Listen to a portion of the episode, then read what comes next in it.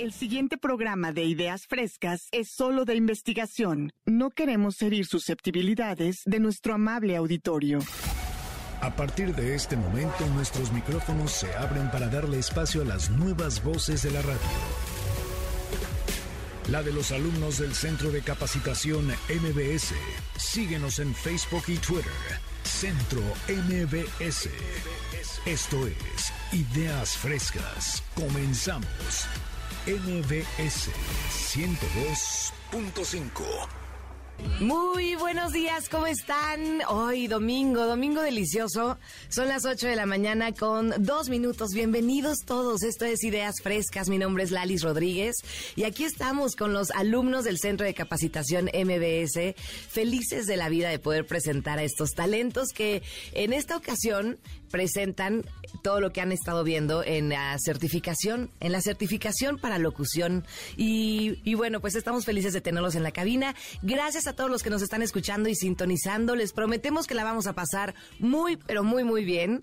Eh, tenemos varios temas en la mesa. Vamos a comenzar con mi querida Fernanda, que nos va a platicar acerca de un castillo muy especial, que seguramente todos hemos visitado y es real. No es un castillo en nuestros sueños, ni es un castillo de arena. También vamos a platicar de DJs, dinero, fiesta, éxito, eh, en fin, nos vamos a enterar de cómo está el rollo del billullo con los DJs. Y por supuesto, también vamos a hablar de la Ciudad de México y de esos oficios en los que de repente eh, ya no nos fijamos, pero que siguen existiendo y forman parte no solamente de la vida cotidiana de muchísimas y, y millones de personas, sino también de nuestra cultura, al grado de que no sabemos cancioncitas, no sabemos frases, y eso tiene que ver con los oficios en la Ciudad de México. Y por supuesto, llega Yunuen, que siempre nos trae temas energéticos, cómo comunicarnos con nuestro cuerpo, cómo hacer que nuestra vida tenga, eh, pues, ¿qué, ¿cómo se puede decir? Abundancia, felicidad, gozo y muchas cosas más.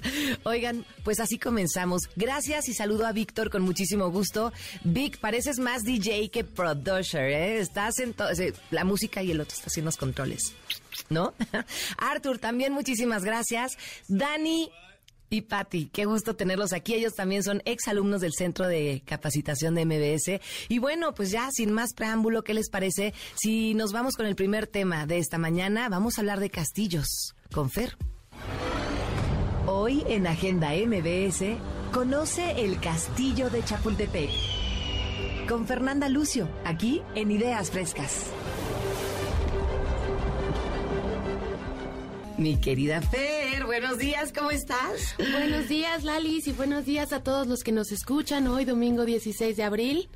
¿Contenta? Contentísima de mi primera vez en vivo. Sí, déjenme decirles a quienes nos están escuchando que Fer, eh, durante eh, las prácticas anteriores aquí en cabina, no nos había podido acompañar porque ella viaja y viaja y viaja por el mundo para conocer más acerca de las diferentes monarquías.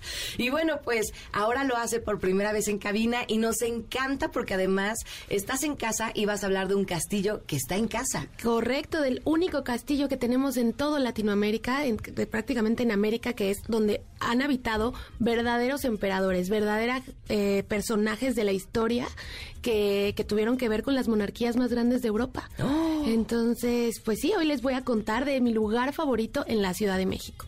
O sea, me encanta ir así un, un, un martes, un viernes, un domingo, como hoy, uh -huh. eh, para pasar el día, para disfrutarlo, ¿no? Y pues este lugar es el famosísimo Castillo de Chapultepec. Wow. Eh, en este castillo, pues bueno, no sé si saben que, que vivieron monarcas, por qué vivieron ahí, o que la persona que vivió ahí, el emperador que vivió ahí, también, reform, también construyó el, el Paseo de la Reforma. No sé si ustedes sabían. No, pero... o sea, el Castillo de Chapultepec y Reforma están conectadísimos. Ok. Sí, sí, sí. Entonces, pues hoy les quiero platicar para que se animen a visitarlo, pero con otros ojos, con los míos, ¿no? Con los, con estos en el que ves muchísima historia, eh, ves los pequeños detalles y pues les voy a platicar, ¿no? Me encanta. Oigan, en esta agenda MBS, lo acaba de decir muy bien Fer, nos vas a dar otra mirada del Castillo de Chapultepec. Si ustedes ya lo conocían por la típica visita, ya saben, a, en la escuela de niños, los vamos a llevar a ver el castillo. Chequen todos los datos que les va a dar Fer. Si alguna vez pasaron por ahí y se metieron en familia de, bueno, pues pues va familia, vamos a meternos al castillo. Fer hoy nos va a dar tantos datos que la siguiente vez que visiten el castillo, créanme, lo van a ver literal con otros ojos. Sí. Cuéntanos de tu mirada, ¿cómo ves tú el castillo? ¿Qué sabes de él? Pues mira, el castillo se llamaba Castillo de Chapultepec. Actualmente su nombre oficial es Museo Nacional de Historia. ¿Ok? Ese es porque en realidad es un museo ya. ¿no? Ok. Eh, y así lo, lo, lo, lo renombró el gobierno. Está ubicado en la primera sección del bosque de Chapultepec, eh, literal en el cerro del Chapulín, que eso es lo que significa Chapultepec, ¿no? Viene del idioma náhuatl chapul, que significa saltamontes, y tepe cerro, ¿no? Chapultepec. Eh, el palacio, bueno, com- comenzó a construirse desde el virreinato, o sea, hace mil años, y después se convirtió en la sede del colegio mini- militar. eh, donde se llevó a cabo la batalla de los niños héroes, ¿no? Que seguramente también en la escuela les platicaron. Ya hasta 1864, o sea, muchos años después, cuando llegan los emperadores, ahora sí prepárense, Maximiliano y Carlota, eh, y con la instaura- instauración del Segundo Imperio Mexicano, eh, el castillo se vuelve completamente residencial.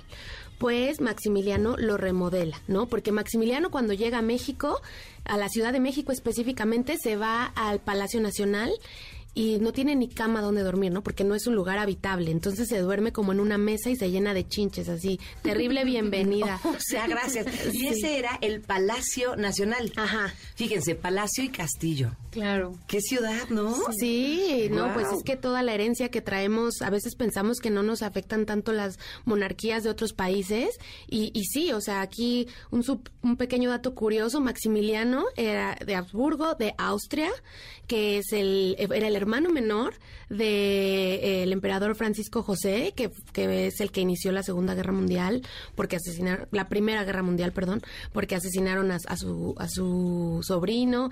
Si ya vieron eh, Sisi en Netflix, la emperatriz, él es su esposo. Sí, Eh, yo, yo cuando vi la, la serie dije, ¿será ese mismo? Sí, es el mismo Maximiliano, o sea, los teníamos aquí a la creme de la creme. Este, Crema y nata de los... Sí. Entonces, él viene a México y, le- y primero llega al palacio. Se duerme en una cama, o sea, el palacio en pésimas condiciones Sí. y dicen, oye, aquí no me puedo quedar, no tendrán por ahí un castillito. Exacto, y le dicen, fíjate que sí. sí, Qué lo- curioso. Qué Sí, curioso, sí. Que preguntes por qué hay uno aquí a unos kilómetros en el cerro de Chapultepec. Entonces, pues ya se mudan al, al castillo de Chapultepec y eh, pues lo empiezan a remodelar, ¿no? Porque aparte, bueno, a Maximiliano le encanta desde el principio y también a Carlota porque desde ahí se ve un paisaje increíble del, en- en- del entonces Valle de México, ¿no? Wow. Entonces él se enamora de esa vista, lo compara con su palacio en, en, en Italia y dice, ningún eh, monarca europeo se compara con, bueno, ningún monarca europeo tiene la vista como la que tengo yo de México. Guau. ¿no? O sea, Maximiliano desde que llegó se enamoró de México. Ok.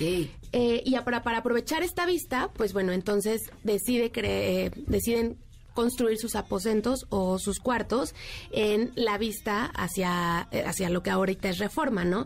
Entonces nosotros cuando subimos al castillo y vamos como al segundo piso, al, al, al- al nivel del alcázar, eh, hay una parte que el piso, para que la ubiquen, el piso es como de ajedrez y ahí es donde vas caminando y de, de un lado se ve Reforma y del otro lado se ven las las los cuartos, ¿no? Ok. De Carlota y, y, Y Maximiliano. Maximiliano. O sea, le hicieron sus remodeladitas y Sí, todo. para que despertaran y vieran la vista del Valle de México, ¿no? Desde ahí podían ver el lago de Texcoco, el. Iztaccíhuatl, el, el Popocatépetl, digo, ya no se ven tanto por tanto edificio, ¿no?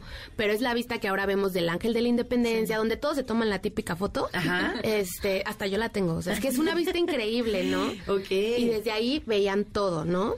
Eh, ya después, eh, Maximiliano, pues de todos modos tenía su, su centro de trabajo en Palacio Nacional, ¿no? Y dijo un día como, pues necesito un camino para llegar de Palacio Nacional a Chapultepec.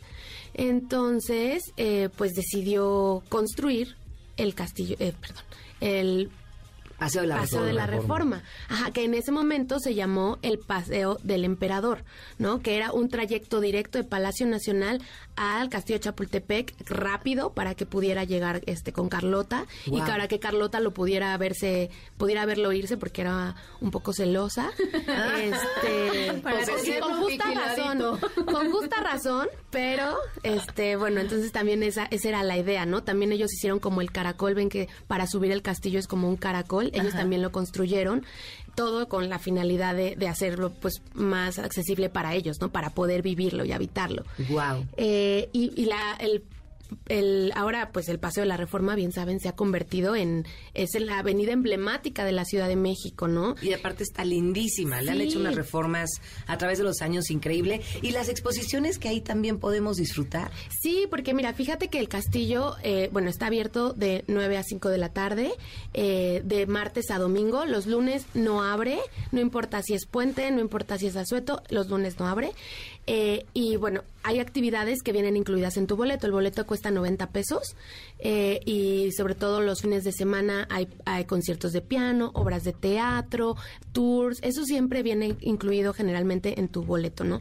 Pero hay otras actividades después de las 5 de la tarde entre semana que es que ya tienen algunas un costo. Las que son la noche de museos, no sé si sepan la noche de museos, es cada miércoles, cada último miércoles del mes. Ajá. Diferente, todos los museos o la mayoría de los museos de la Ciudad de México participan en un horario eh, nocturno. Extendido, Ajá. ajá. Este, y el, el, el Castillo de Chapultepec siempre se une a ellos, ¿no? Entonces, si pueden ir en una noche de museos, se los recomiendo muchísimo porque la vista con el atardecer es preciosa. Wow. O sea, es increíble, ¿no? Oye, y fíjate que nunca me había preguntado, la iluminación también, ¿le han Sí. metido ahí producción Sí, sí, para no. que se vea todavía Sí, más ve- lindo por dentro también? Sí, se ve precioso, o sea, está súper pensado en, en esas noches, eh, porque bueno, también tienen otros eventos después de las 5 de la tarde, como obras de teatro como justo tienen el monólogo de Maximiliano, el de Carlota, hay ballet, esos ya tienen un cos- costo extra, pero igual hay dos por uno y así hay promociones. Guau. Pero tienen toda la infraestructura para envolverte así, o sea, de verdad es surrealista porque estás en medio de la ciudad en un castillo de 1864, ¿no? O sea, y desde antes, ¿no? O sea, entonces, y que sobre- ha sobrevivido pues a la independencia, a la revolución, eh, a tantas cosas, a la, a la propia batalla de los niños héroes. Entonces, es como transportarte a, a otro momento, ¿no? Porque al final... Bueno, ahorita vemos las torres, pero nos podemos imaginar el popo, cómo se Claro. antes. Tiene muchos detalles. Si entran, luego, luego hay un arco. Y ese arco, por ejemplo, tiene detalles, tiene cinco cabezas que Maximiliano mandó construir. Y esas cinco cabezas son de emperadores o de conquistadores del mundo, ¿no? Está Napoleón, Alejandro Magno, este, también está la diosa eh, Atenea, diosa de la guerra y de la sabiduría. Entonces, mañana, mañana no porque es lunes, pero hoy si van o la próxima semana pongan mucha atención a cómo están estos estos detalles, ¿no? Porque aparte estaban muy inspirados en Francia, en, luego también cuando Porfirio lo, lo Porfirio Díaz también lo remodela y que estaba enamorado de, de París, pues también, ¿no? Ah, sí. Está eh, el, el salón que parece de Versalles, este, que bueno, también desde eh, el, el Paseo de la Reforma también se inspiró en, en, en los campos elíseos, ¿no? O sea, de verdad tenemos mucha influencia de, de todos estos países. Oye, y Eh, algo que también me encanta, Fer, perdón que te interrumpa, pero rápido, es que me encanta que, eh, eh, es verdad, si ustedes quieren disfrutar en familia de este castillo maravilloso, háganlo porque no hay pretexto, los niños no pagan. Ajá. Entonces, de pronto a veces dejamos de salir o hacemos planes un poquito más, este, pues como económicos, por decirlo de alguna forma, porque decimos, híjoles, que somos cuatro en la casa y, aparte- entonces cuatro boletos. Acá son dos boletos, láncense con los niños y, y- y presuman que somos el único país en Latinoamérica que un tiene un castillo. hermoso. No, y los domingos para mexicanos es gratis. Además. Todos los museos de México, de la Ciudad de México son gratis y este también. Todos los domingos presentas tu, tu IFE o tu pasaporte y, y listo, eh, entras gratis. Entonces no hay excusa ni pretexto. También hay descuento para estudiantes, para también los mayores de 60 años no pagan. Este, o sea, hay, hay N razones para ir y no hay excusas. Oigan, y además, o sea, espérenme, son las 8 de la mañana en este momento, ¿qué es? 8, eh, esperen, 8.15. 8.15 de la mañana. Si ustedes estaban todavía diciendo que vamos a hacer el día de Láncense. hoy, no hay plan, vamos- no se queden en la cama, visiten este maravilloso castillo. ¿Quién más ha ido al castillo? ¿Tú has ido, Jorge? Pues yo me traigo un recuerdo ya un poquito lejano del castillo de Chapultepec. ¿Qué tan lejano? En la secundaria, digo, por si me está escuchando mi mamá, se va a enterar ahorita porque la primera vez que me fui de pinta en la secundaria fue al castillo de Chapultepec, ¿no? Con, con dos amigos. Sí, pero por lo, menos fuiste a aprender. Lo más curioso fue que en el trayecto que hicimos de, de la escuela al castillo, pues se nos fue toda la mañana. Entonces llegamos, vimos el castillo por fuera y nos tuvimos que regresar porque teníamos Ya, que llegar a, a la, a la hora, salida. ¿no? Entonces, ¿Qué tal la, pi- la pinta cultural? super padre, sí. digo, Muy bien, Muy bien, George. Muy, muy bien. padre. Muy recomendable, Ya ¿no? ya tuve oportunidad de, de ir con más detalle y visitar el castillo, no con tanto detenimiento como comentas, Fer, pero creo que va a ser oportunidad de llevar a mis hijos próximamente. Qué padre. Y está súper padre, ¿no? Yo recuerdo que la primera vez que fui al castillo fue porque me mandaron de la escuela, pero yo ya estaba en la vocacional. Entonces me acuerdo que fui con mis amigos de la vocacional y para mí fue así de, wow, teníamos esto, yo no sabía, ¿no? O sea, la verdad es que en ese entonces yo no tenía como mucha noción de eso y me encantó como la experiencia desde, bueno, les digo que iba con amigos, entonces vas caminando ahí echando relajo con tus amigos en el bosque y luego llegas justo al, al castillo y lo que dices, Fer, de la vista es increíble. Entonces ahorita que dices que se puede ir, por ejemplo, en la noche de museos en la tarde, o sea, para empezar ya es así de cuándo vamos a... No, y, y aparte todas las fecha. actividades que comentas, pero o sea, Sí. yo tenía conocimiento, pero ya ahorita con lo que comentas que hay muchísimas actividades, creo que es una buena opción para pasártela bien. Claro. Y, y apa- aparte aprender mucha cultura, ¿no? Sí, Parte es un win-win. O sea, es, es muchísimo, tiene muchísimo que ofrecer. Es un museo súper completo que además que justo tiene tanta historia, tanto pasado, tanto que nos identifica, porque es parte de la historia de México. Oye, Fer, y ahorita que dices de estos detalles de las cabezas en el arco y demás, digo, les digo que tiene mucho tiempo que no voy porque creo que nada más fui esa vez y ya no regresé. No inventes. Este, por ejemplo, ahora ya hay una visita guiada donde te puedan dar esos detalles o no. Sí, O- sí, sí, sí. Hay visitas guiadas. Tú nada más te tienes que acercar con a la hora que pagas tu boleto, pedir que hay, hay grupos, ¿no? También y hay horarios y depende del día. Este dura la- el recorrido sin sin sin tour dura una hora y media. ¿No? Más el tiempo que tú te quieras quedar. O sea, te puedes quedar de las 9 a las 5 de la tarde y nadie te va a decir nada. este, no te permiten entrar con alimentos ni tampoco con agua, entonces, eh, que es complicado porque pues vas Claro. subiendo y tú vas todo cansado y tienes que acabarte tu agua antes de entrar. Pero también hay un camioncito que creo que cuesta 50 pesos, este, pero pues por persona está, está Sí. cariñoso, ¿no? Este, para que te suban sin, sin que te canses. Sí. Pero bueno, los tours están así, eh, eh, llegas y cuando se junten como 10, 15 personas te lo van dando.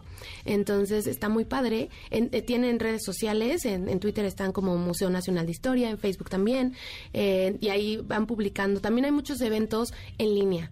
Hay uno que es como la historia para abuelitos y entonces es en Facebook, es un Facebook Live que realizan cada semana, este para que tus, bueno, para que la- Las personas mayores. puedan participar y conocer más de la historia de Eso Ay, me eso encanta. Porque saben que, ay, vale, qué, qué, ma- qué valioso lo que estás diciendo, Fer. Muchas veces no salimos con los abuelos, los adultos mayores que tenemos en casa, precisamente porque es complicado a veces poder, eh, hay, es- hay escaleras, no hay las condiciones para poderlos llevar, se cansan, en fin. Pero esto que dices, imagínense una noche en la que te reúnas en familia, si ustedes ya visitaron el castillo, al día siguiente o durante la semana o después van con los abuelos y hacen este Facebook Live, que es cuando... Eh, es que lo cambian de diferente semana. Ok. Pero más bien, en diferentes días de la semana, pero es después, casi siempre después de las 5, este, listo para, para, pues en un horario más, eh, como accesible para todos. Claro. O sea, no es solo para abuelitos, pero, o sea, tú te puedes meter. Claro. Yo me he metido y está muy bueno. Este. Y en ese Facebook Live es como una visita guiada con camarita. Y y te tienen van conferencias también, o sea, y dan presentaciones, entonces es súper bonito que, que, que justo que no se, no se queden, digo, esto es a raíz de la pandemia, ¿no? Este, que buscaron formas de innovar y que la gente siguiera yendo a los museos o interesados, y entonces pues crearon este, estos Facebook Live para, para todos, ¿no? Para, O sea, claro, sí. Pero sobre todo, como decías, para las personas de la tercera, de la tercera edad está maravilloso. Sí, porque subir esa colina, o sea, Está. hasta para nosotros es como de, y luego con el calor que está haciendo ahorita, Sí, está difícil. Y perdón, perdón, antes de que, de que digas, George, una pregunta. Ya que estás dentro del castillo, suponiendo que, se- que vayan personas de la tercera edad, subiendo en el camioncito que cuesta 50 pesos por persona, pero vale la pena, en el caso sobre todo los abuelos, ya estando dentro del castillo, ¿es accesible o también es escalón, escalón, arriba, rampa? No, sí, sí es ¿Sí? accesible. Este, bueno, igual al Alcázar eh, sí hay escaleras, pero las otras partes, los jardines este de abajo están increíbles Divinos, y, y- y hay rampas para también para sillas de ruedas. Eh, de hecho, por ejemplo, hay un estacionamiento. Mucha gente no lo sabe, pero ese solamente se abre para los eventos en la noche. Ah, ok. Este, y para ese sí puedes meterte. Bueno, yo he entrado como dos veces y me siento así increíble, como si fuera yo en un carruaje. Este, en mi coche, padre. subiendo la colina, así ya te meten al estacionamiento y por Chapultepec y todo. Y es como, uh, es una experiencia súper diferente ir después de las 5 de la tarde. De verdad, lo recomiendo muchísimo. O sea, está padre ir de 9 a 5 porque es está el tour, está ves todo y así, pero es súper distinto verlo en la noche con el atardecer, con menos gente también, ¿no? Porque mucha gente no va después de las 5. Claro. Este, y luego miércoles pues también está difícil, ¿no? Está Este, padrísimo. Y yo, le, yo te interrumpí, George. Le No, no, no, nada algo. más quería aquí preguntarle a Fer si sabes si en el castillo lo rentan para eventos privados, algo así, porque imagínate casarte en el castillo. creo Ándele, que es el- ándele, tiene el planes sueño de el muchos, George, ¿no? ¿eh? Quiere No, renovar voto. Lo comento también porque hace poquito una amiga del trabajo que actualmente vive en España, eh, una de sus familiares se, se casó y se casó en un castillo en España, entonces estuvo transmitiendo y pues era de ensueño su boda. Wow. Pues, o sea, a ver, o sea, aquí mi sueño, mi sueño personal es casarme por el civil en el castillo de Chapultepec. ¿Y si O se sea, puede? O sea, legalmente, porque lo he investigado y soy abogada, Ajá. este, este per- está permitido. O sea, dice que el castillo te lo, te- y cuánto te pueden cobrar o cuánto de derechos tienes que pagar para diferentes eventos. Eh, pero luego tienen una leyenda en su página en la que dice se prohíben eventos privados. Entonces, yo ya no estoy entendiendo. Yo voy a, a- a- a emitir, a- ¿cómo se llama? Tramitar mi amparo. Ya tramita para, dos. sí, para, que, sí, para que yo sí me pueda casar en el castillo de Chapultepec, porque sí se hacen diferentes eventos, este, pero bueno, no sé, tienes que conocer a gente y tienes que Ok. discutirlo, o sea, pero... Me encanta como lo dice, de una forma muy amable. Tienes que conocer a gente. No tienes que tener palancas, brother. Sí. ¿Te quieres casar en el castillo? Muy bien, mi Fer. Estamos en eso contigo y además en la búsqueda de un buen galán que merezca esa boda en ese castillo, ¿no? Y un príncipe Y un, encantador. un emperador.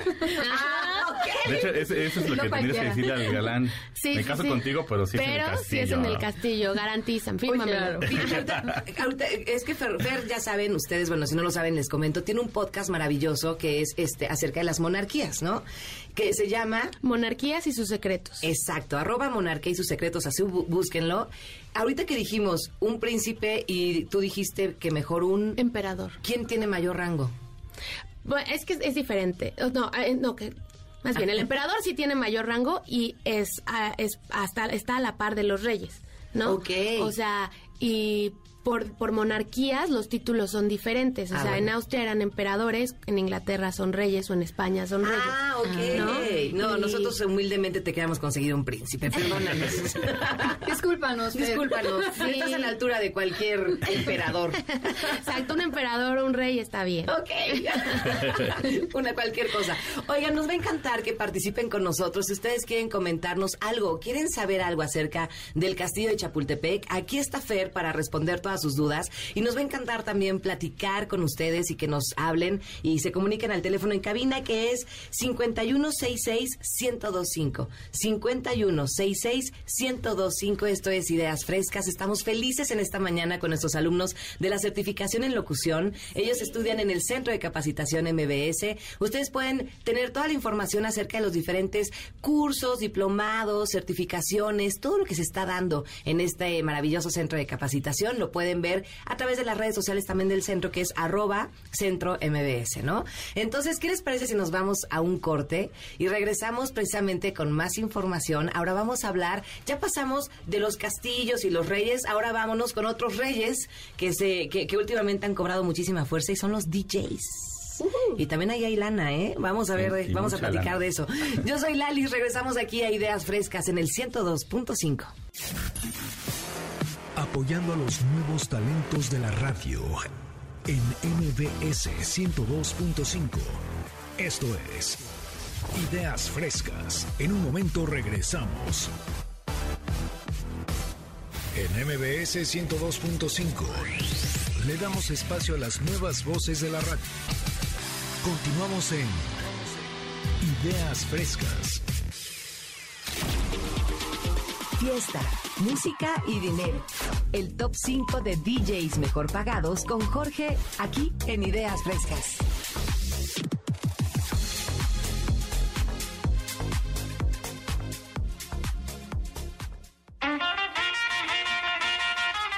El rock and roll dominó la industria musical durante la segunda mitad del siglo XX. Ladies and gentlemen, the Beatles.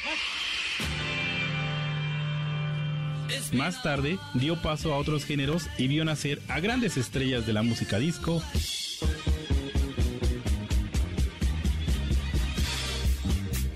el grunge, el hip hop, Tengo los bolsillos vacíos, los labios partidos. entre otros. En los últimos años, el panorama ha cambiado. Hoy, los artistas más populares no solo son los que cantan, también los que pinchan discos. En pocas palabras, esta es la hora y la era de los DJs. Este es el top 5 de los DJs más populares y, ¿por qué no?, de los que más ganan.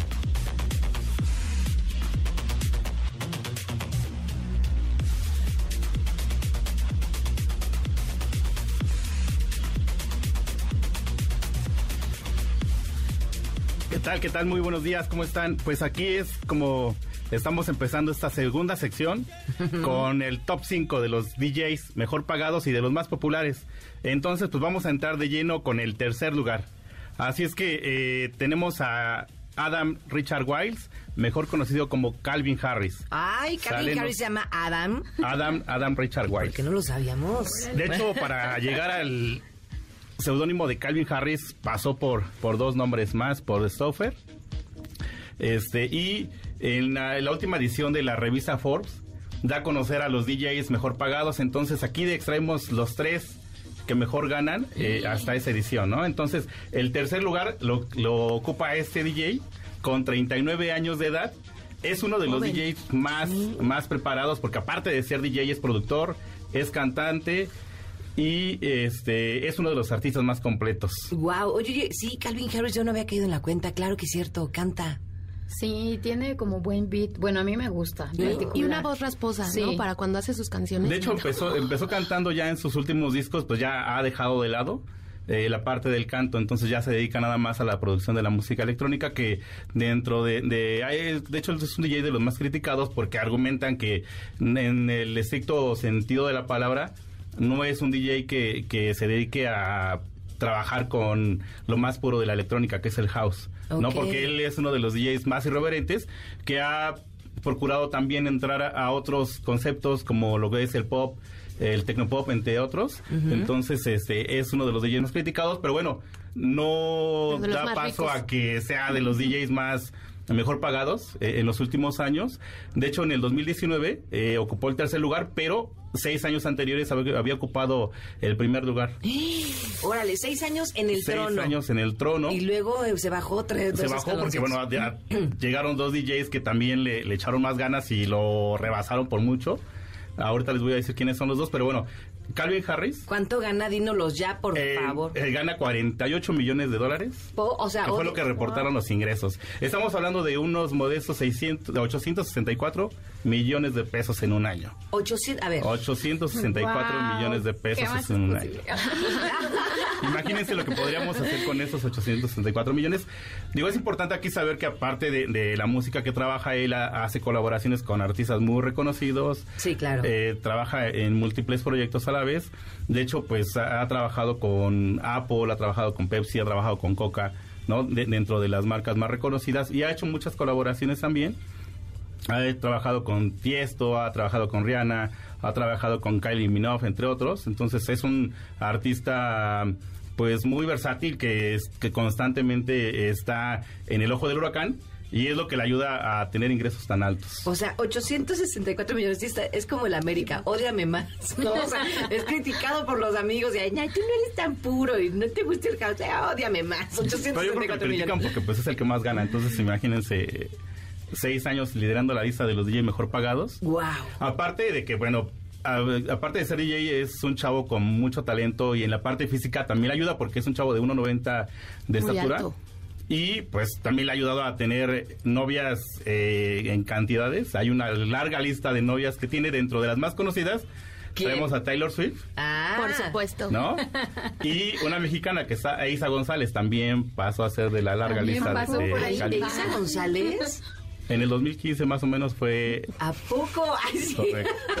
No, digan bueno, bien. Taylor Swift. O sea, no, no, no. Ya, yo no ni Fernández. sí. Yo me callo. No, cuenten el chisme. A ver, Fer, Fer. No, no, pues si a, a esa le gusta conocer diferentes personas. ¿Está bien? a Isa- A Isa González, está bien.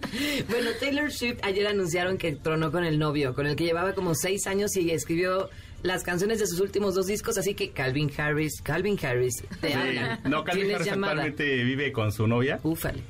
en Nueva York. No, a Calvin con Erika quiere, Wolf. que Taylor olvidó muy rápido a Calvin. Exacto, porque fue también una relación este, que no duró mucho, pero es ¿Fue de las fugaz? artistas que... Bueno, un año, un año, un año más o menos. Ah, no fue nada fugaz, oigan, para estos tiempos eso ya se Exacto, y considera. para la larga lista de, de novias que tiene este Calvin, pues imagínense. Y Taylor. ¿No? Y Taylor. exacto. Wow, Pero ese solo es le el- escribió dos canciones. Sí, no, y aparte, viendo parte de su grafía de, Calvin, pues eh, era un chico muy introvertido, que a partir de los 12 años, él siempre le gustó la música, pero llegó un momento en que decidió encerrarse en su cuarto y, y, pues fue muy antisocial durante muchos años. ¿Quién iba a pensar que después de varios iba a ser el DJ mejor pagado, mejor reconocido? Y Wow. con más novias. Ay, no sé si con más novias, pero con muchas Con muy, novias. y muy guapa. Oigan, Ajá. rápido, dato cultural, Fer, ¿tú sí sabes qué canciones les le, le escribió Taylor? Sí. ¿Cuál? I forgot that you existed. Ajá. Este... No, bueno, así más claro. Sí. Se me olvidó que existías. Este, ¿cuál, ¿cuál más? Bueno, la de High Infidelity, que está en el nuevo disco. Esa también, este, porque, y, y que es, es- en realidad es también para el, el hermano de Thor en la película, este, ¿cómo se llama? Ay, Ex Loki. de... Loki, Ah, ajá. ya, ya.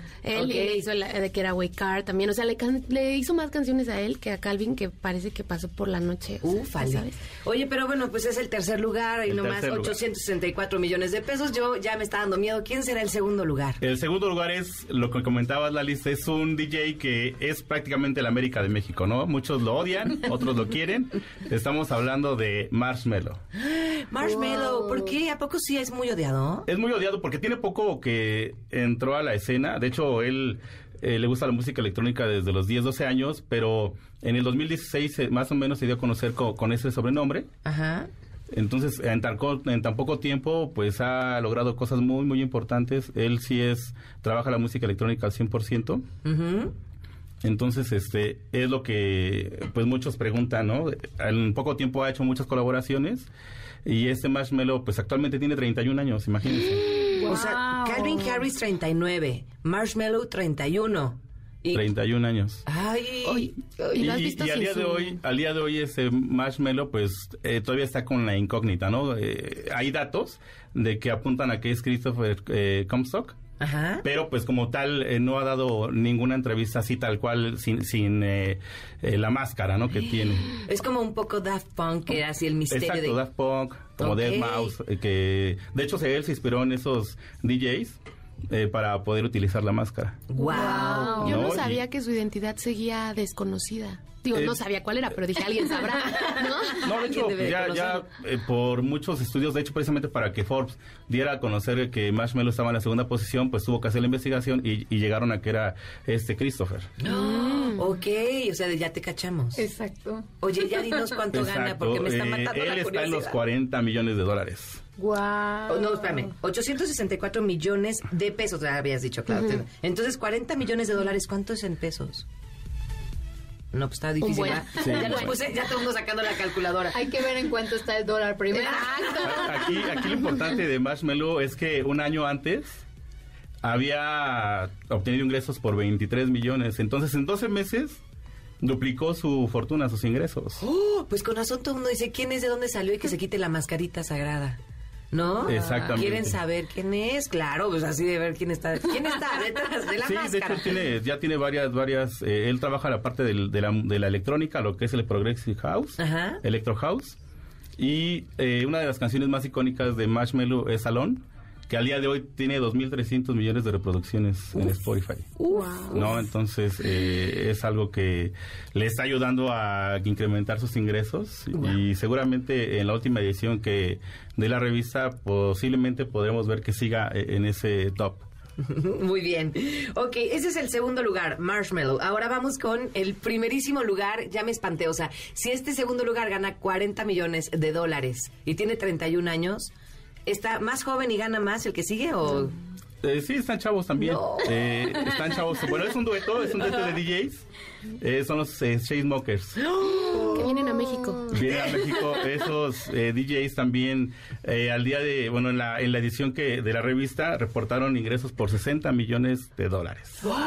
60 millones de 60 dólares. millones de ¿Y cuántos dólares. años tienen los chamacos? Pues mira, Andreu eh, nació en el 89 Ajá. Y Alex Paul nació en el 85. Pero estás viendo que no se me da la matemática. O espérenme. sea, son como 33 Eh, por ahí. Bueno, sí. 33, y Ok. 35, 36 O sea, nos- años más o menos. Nos queda claro que para ser DJ y exitoso debes estar en los 30, ¿no? Altos, bajos, medios, pero ahí están todos los meros meros. O sea, por lo menos estos tres primeros lugares. Qué impresión. Oigan, si ustedes son, di- eh, si, si usted es DJ, nos está escuchando y anda en los 30, este es Su su momento. Muy bien. Sí, claro, eso- esos DJs son de Estados Unidos y pues han trabajado en el Tomorrowland, entonces en todos los festivales a nivel internacional y pues son de los DJs que en una noche pueden ganar hasta un millón de dólares. En una noche. O sea, Vienen a México. ¿Cuánto crees que hayan cobrado? tu carita Yo creo de que aquí Alice, un poco ojalá menos, pudieran ¿eh? ver Un poco menos, ellos se van, cuando cobran un millón de dólares, cuando ya están en el Tomorrowland, cuando van a Ibiza, ok. ¿no? Entonces, o sea, festivales. son festivales ya muy, muy, muy fuertes. Oye, ¿y, y cuánto cobrarán por una tocadilla? Así de, oye, no sé, el Para típico... la boda de Fer, por ejemplo. Sí, ya, ahí DJ vamos a para el traer. castillo. Exacto. Pues sí, Por trabajan eventos un millón privados. de dólares, no sé, unos 400 mil dólares, más o menos. Oh, Sí Bajita son- la mano. bajita la mano. Imagínense así de, ¿quién va a tocar en tu boda, Fer? Los Chainsmokers. Ay, no más. ¿Y dónde te casas? En el castillo de Chapultepec. Ah, algo sencillo. Sí, que me pongo. todos están invitados. Ok. Sí, Oigan, bueno, ya escuchamos los tres primeros lugares de los DJs mejor pagados. Ahora, en México también tenemos grandes DJs y están cada vez cobrando más fuerza. Justo Jorge nos platicaba en el programa anterior, eh, mencionábamos que ya hay dos mexicanos en la Fórmula 1. Es, por supuesto, Checo Pérez. El Pato que por ahí va, que está en la, en la Fórmula eh, dos o tres, no me acuerdo, pero este, pero, pero no nos referimos a un piloto, nos referíamos precisamente a un DJ y queremos que nos platiques de estos dos DJs mexicanos que también son de los mejores pagados y que están agarrando fuerza. Bueno, vamos a hablar de los más populares en México, de los tanto de los mejores pagados, compara- haciendo un comparativo como los tres que acabo de mencionar. Ahorita les voy a dar las cifras. Por ejemplo, tenemos a Daniel Bautista, mejor conocido como Mr. Pig. Ok. Él nació en el 92, entonces también es un chavo de 31 años, más o menos 32 años. Ajá. Super chavo. Ajá. Eh, él es meramente de familia eh, musical, pero eh, quiso también ser un poco irreverente y estudió eh, para chef. De hecho, a los 25 años fue tuvo su propio restaurante. Ajá. Eh, y en ese tiempo, bueno, andaba con una novia que aparte de que estaban en todo el tiempo en el restaurante, pues se la pasaban comiendo. Y pues tenía 25 kilos de más. De, de ahí el mote, que todos sus amigos lo conocían como el cerdito, como el puerquito. Y, y le fue gustando. Tanto así que cuando cariño. tomó la decisión de dejar la cocina por la música, sus amigos dijeron, ¿sabes qué? Definitivamente tienes que ser Mr. Pig para que seas DJ. Entonces él bajó 25 kilos de, de peso cuando rompió con la, por- con la novia. Esa fue la, la dieta del... La dieta. Porque él argumentaba eso, que, que estaba con la novia en la cocina y pues siempre se la pasaban comiendo, cualquier momento triste, alegre, se la pasaban comiendo. Entonces Torena con la novia Baja 25 baja kilos. 25 kilos y, y es cuando ya también toma la decisión de dedicarse a la música. O sea, esperen, imagínense la novia, si se puso guapísimo y ahora está en un escenario y todo el mundo le aplaude y, le, y así, cha, cha, cha, ha de estar dándose de topes quizá la chica, quién sabe, ¿verdad? ¿Quién sabe? Pero Mr. Pig entonces es uno de los más conocidos. Es uno de los más conocidos. eh, de hecho, dejó pues toda la parte de la vestimenta casual por los tenis, empezó a tatuarse y em- entró a la escena eh, de la música electrónica y en el 2018 fue cuando se da a conocer en el Tomorrowland. Ahí fue que entró, fue el primer mexicano En tocar allí. en, tocar en el Tomorrowland. Tocó Wow, muchas increíble. puertas eh, y logró estar ahí. De hecho, él argumenta que contactó a dos DJs que estaban como base en el festival. Estuvo mandándoles videos de todo lo que hacía, si iba a festivales, iba a, a antros, a bares y demás, hasta que pues vieron la, la opción, le llamaron, dijeron, ¿sabes qué? Hay una, posición, una opción de que puedas trabajar en este año, porque él esperaba participar en el 2019 pero como un DJ se bajó, lo, le llamaron a él y pues no dudó más que agarrar las maletas y vámonos. Claro. ¿No? Y- ¡Qué y- maravilla! Exacto, y pues eh, algo que también puede pa- parecer curioso es que pues fue a un concierto de música electrónica, a un festival de música electrónica, y también es un DJ que atreve a- se atreve a hacer grandes cosas. Puso la del sapito, imagínense en un escenario Exitazo. Rolón. un escenario con La miles de También gente la hubiera puesto yo. y ponerle el sapito y, y lo hizo porque había un grupo de, de 250 300 compatriotas Mexicanos. mexicanos. que andaban con sombreros que con banderas y creo que los mexicanos nos distinguimos siempre No, y le Puso- digo, ¿les pongo sapito? le el sapito y pues de ahí contagió y toda si ven el video Prendió, si ven el video pues toda la, la gente que estaba ahí que conocían tal vez poco de esa canción pues ahí empezaron a contagiarse O y sea, fue y algo padre Belinda feliz. No Yo que está tan feliz. Por la promoción para... No, Sí, espérame. no, ya le gusta a Belinda otra vez la Claro, imagínate que un DJ toque tu canción en uno de los En festivales más importantes, o sea, ¿no? te, te lo agradeces por lo que lo agradeces. Ajá, Oye, aquí el dato curioso es que cuando regresa a México, pues empieza a tener críticas por los demás DJs porque argumentan que, oye, ¿qué onda? Mm, Lo trataban ¿Por qué como un el? DJ naco, de que cómo te atreviste a poner en, en un festival de música electrónica Ah, esa sí. canción. Y digo, no se enteraron al 100% porque tal vez no habían visto el video. ok, Pero, pero... esa, esa, esa participación fue lo que le detonó a que Mr. Pig fuera ya a empezar a trabajar eh, en otros festivales.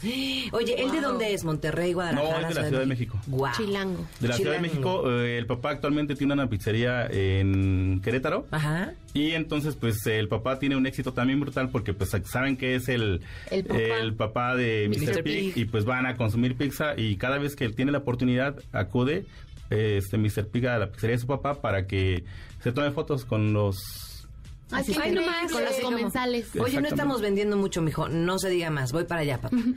¿Qué tal? Oye, pues está bien. maravilloso. Muy bien con Mr. Pig. ¿Quién es el otro DJ mexicano? Que sería como el que está ahorita. Mr. Pig, segundo lugar.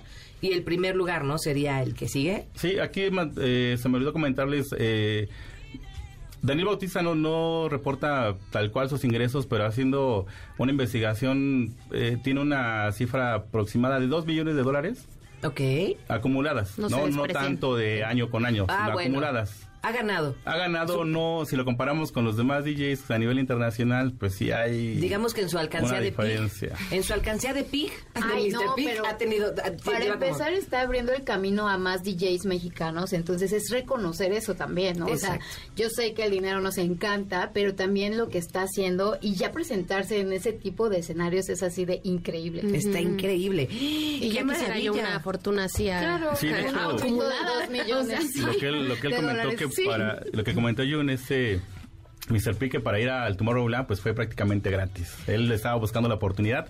Como bien comentan, no lo hizo por el dinero, ¿no lo hizo más por Ay, eh, dar a conocer a, los DJs mexicanos a nivel internacional. Bien por él. Oye, Bien por él. tenemos un minuto nada más para hablar de, de- del siguiente DJ. ¿Quién es? Ya les Eh, platicaste también un poco también de es un dueto de DJs, eh, Toman Collins, que es Juan Pablo Escudero y Jorge Corral, también de la Ciudad de México. Ok. Ellos también este, son un dueto que actualmente se encuentran en el número 80 de la lista de los DJs a nivel internacional. Oye, Wow. muy muy digno 80, eh, está perfecto. Van van subiendo y van subiendo y van subiendo. Exactamente, ellos también ya en la misma edición que Mr. Pig se presentaron en el Tomorrowland en el 2018 y eso también fue lo que los catapultó para presentarse ya en la escena internacional de, de DJs. Wow. Perfecto. Ellos son Tom Puro and orgullo. Collins, ¿Y Juan por- Pablo Escudero y Jorge Corral. Qué raro que, que, se- que sean Juan Pablo y se hayan puesto Tom and Collins, ¿no? ¿O por Sí, qué? ¿De dónde vi- ¿Sabes de dónde Se la tomaron, eh, bueno, pusieron ese mote porque iban constantemente a un antro Y en ese antro, pues esa bebida es muy conocida. El Tom and Collins. Ajá, Tom Collins. Ah. Entonces, nada más le agregaron el, el El and and. para hacerlo ver ante la gente que eran dos Dos DJs. personas, dos DJs. DJs. Oigan, ¿qué tal? Yo súper desactualizada. ¿Cuál es el Tom Collins? Ahí luego me cuentan, porque nos vamos a ir a un corte y en lo que nos vamos al corte que me digan cómo se prepara. Ni idea de esa bebida, pero bueno, ese es lo que llevó a estos chicos, Juan Pablo y... Juan Pablo y Jorge Corral. Juan Pablo y Jorge a ponerse... ¿Son hermanos? No, son amigos. son Ah, amigos. Muy bien, de la Ciudad de México. De la Ciudad de México también. Ah, y ellos tienen en sus arcas Ajá. alrededor de 1.8 millones de dólares. También. Ah, Digo, nada despreciable, pero... Exacto. Perfecto, ¿no? Sí, muy Digo, ya cual- cualquiera de nosotros se conformaría con uno de, esos- de ese tipo de sueldos. Claro, 1.8 millones de dólares. De dólares, Ok. exactamente. Perfecto, pues esta fue la lista de los cinco DJs mejor pagados. Tuvimos tres internacionales, bueno, también son internacionales los mexicanos, pero le quisimos dar también su lugarzote a nuestros nacionales, al talento nacional. Y hablando de talento, regresamos con más. Estamos en Ideas Frescas. El día de hoy, nuestros alumnos de la certificación en locución, vamos a regresar con un tema maravilloso con nuestra querida Tania. Ella, ella nos va a platicar acerca de profesiones y sobre todo, no son profesiones, son Oficios. Oficios, exacto, oficios en la Ciudad de México. Quédense porque se va a poner muy divertido. Y volvemos con más. Esto es 102.5. El programa que está usted escuchando es solo de investigación y sin fines de lucro, por lo que las marcas e instituciones aquí mencionadas son solo un referente. Apoyando a los nuevos talentos de la radio en MBS 102.5. Esto es Ideas Frescas. En un momento regresamos. En MBS 102.5 le damos espacio a las nuevas voces de la radio. Continuamos en Ideas Frescas. Los oficios históricos de la Ciudad de México. Pásenle, pásenle, dos por uno. Con Tania Como, en Ideas Frescas, a través del 102.5.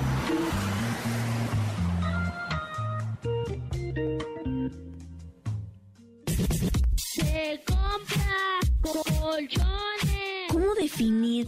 ¿Cómo identificar y diferenciar a la Ciudad de México de otras ciudades del país sin lo peculiar de las personas que ejercen los oficios más tradicionales, antiguos y populares de esta ciudad? Y desde México, una cumbia mexicana para todo el mundo. Mucho de la identidad de los habitantes de una ciudad son las expresiones, dichos, frases que se aprenden y se transmiten a las generaciones actuales, acuñadas por los vendedores ambulantes. Alexa, canta la canción de los tamales. Ya llegaron sus ricos tamales oaxaqueños, tamales... Personas que ejercen oficios tradicionales y que crean un lenguaje propio y característico de su oficio, que posteriormente se adopta por la población de esta ciudad. Por ejemplo, el organillero. Cuando vemos un programa de televisión que tenga como locación las calles de la Ciudad de México, frecuentemente escuchamos el sonido que emite la caja del organillo e incluso podemos ver al operador de dicho instrumento con el uniforme tradicional del oficio. Es parte de nuestra identidad y creo que a la mayoría de las personas nos genera recuerdos agradables. Pues ya está Tania. Tan, nos vas a platicar acerca de estos maravillosos oficios. Ya escuchábamos al organillero y es verdad, nos trae muy buenos recuerdos. ¿Cómo estás, Tan? Hola, ¿qué tal, Alice? Muy emocionada de estar aquí. Este, pues muy yo buenos días. Muy buenos ay, días. Ya me estoy. Eh, bueno, ho- hoy les voy a platicar del reparador de muñecas. No sé si sabían. Bueno, eh, casi la mayoría de las personas ubica al reparador de muñecas, pero más bien son como adultos mayores, es como su. El, bueno, ahorita es el principal, los principales que se acuerdan, como que el principal foco de, Sí, de claro. atención las tienen ellos. Les voy a hacer una pregunta. Eh, ¿Ustedes recuerdan haber tenido o haber visto una muñeca de este tipo? O sea, de... Porcelana. De, porcelana o de esas grandes como que a la mayoría les da miedo. ya sé cuál. Ay, ya sé. Que ¿Tipo sí, Anabel? plástico, al- algo así. Pensé lo mismo, como de, Anabel. De hecho, todavía las venden como en las tiendas departamentales grandes. Ajá. Este, que están así como con sus vestiditos. Digo, ya no son tan Eh, Sí, tan clásicas, ¿no? O sea, una ni- es raro que una niña pida una de esas muñecas. Claro. Más bien es como para coleccionistas, tienes razón. Sí, yo sí tengo una historia. Yo tengo una amiga que tenía, su mamá tenía este tipo de muñecas sentadas en una mecedora en la sala. Ay, no, no, Así no. o más. No, no, no. Creepy. o sea, y entonces si te quedas a dormir en su casa, era bajen a la sala por agua. No, no, de verdad. La boca seca, seca toda la noche así. Sí, pero, pero, no, de verdad no quiero pasar Ay, por ahí. no. A mí, yo recuerdo que en mi niñez mi mamá me regaló una, hasta me acuerdo, vestido azul, lampón, los caireles y todo. O sea, a mí me daba un terror. Y mi mamá, hija, ¿por qué no juegas con tu muñeca? Yo así con ganas de no decirle nada a mi mamá, porque yo veía su cara de felicidad de que yo tenía esa muñeca y a, y a mí me daba tanto miedo. Y entonces, ¿qué pasa Pues- con los reparadores de muñecos? Sí, bueno, es, es una tradición que ya está como en vías de extinción. Este, antes, en vísperas de Navidad, era muy frecuente que los papás, para, pues, darle otra vida al juguete, eh, a- le quitaban, bueno, le pedían prestado a su, a su niña las, la, la muñeca y iban a esta, a los mercados para que se las Shinearan.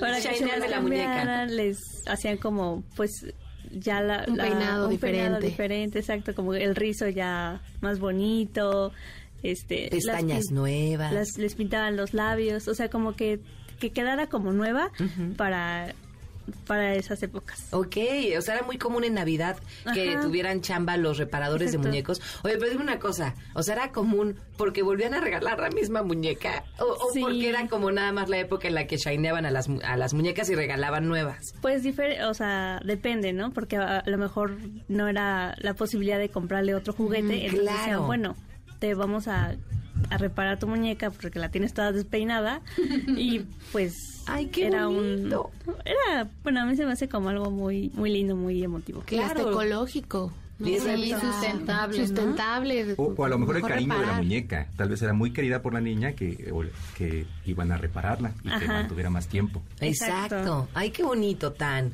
El Sí. reparador de muñecas. y era bueno eh, aparte era como había una maquinaria justa para o sea era el incrustador de- del pelo.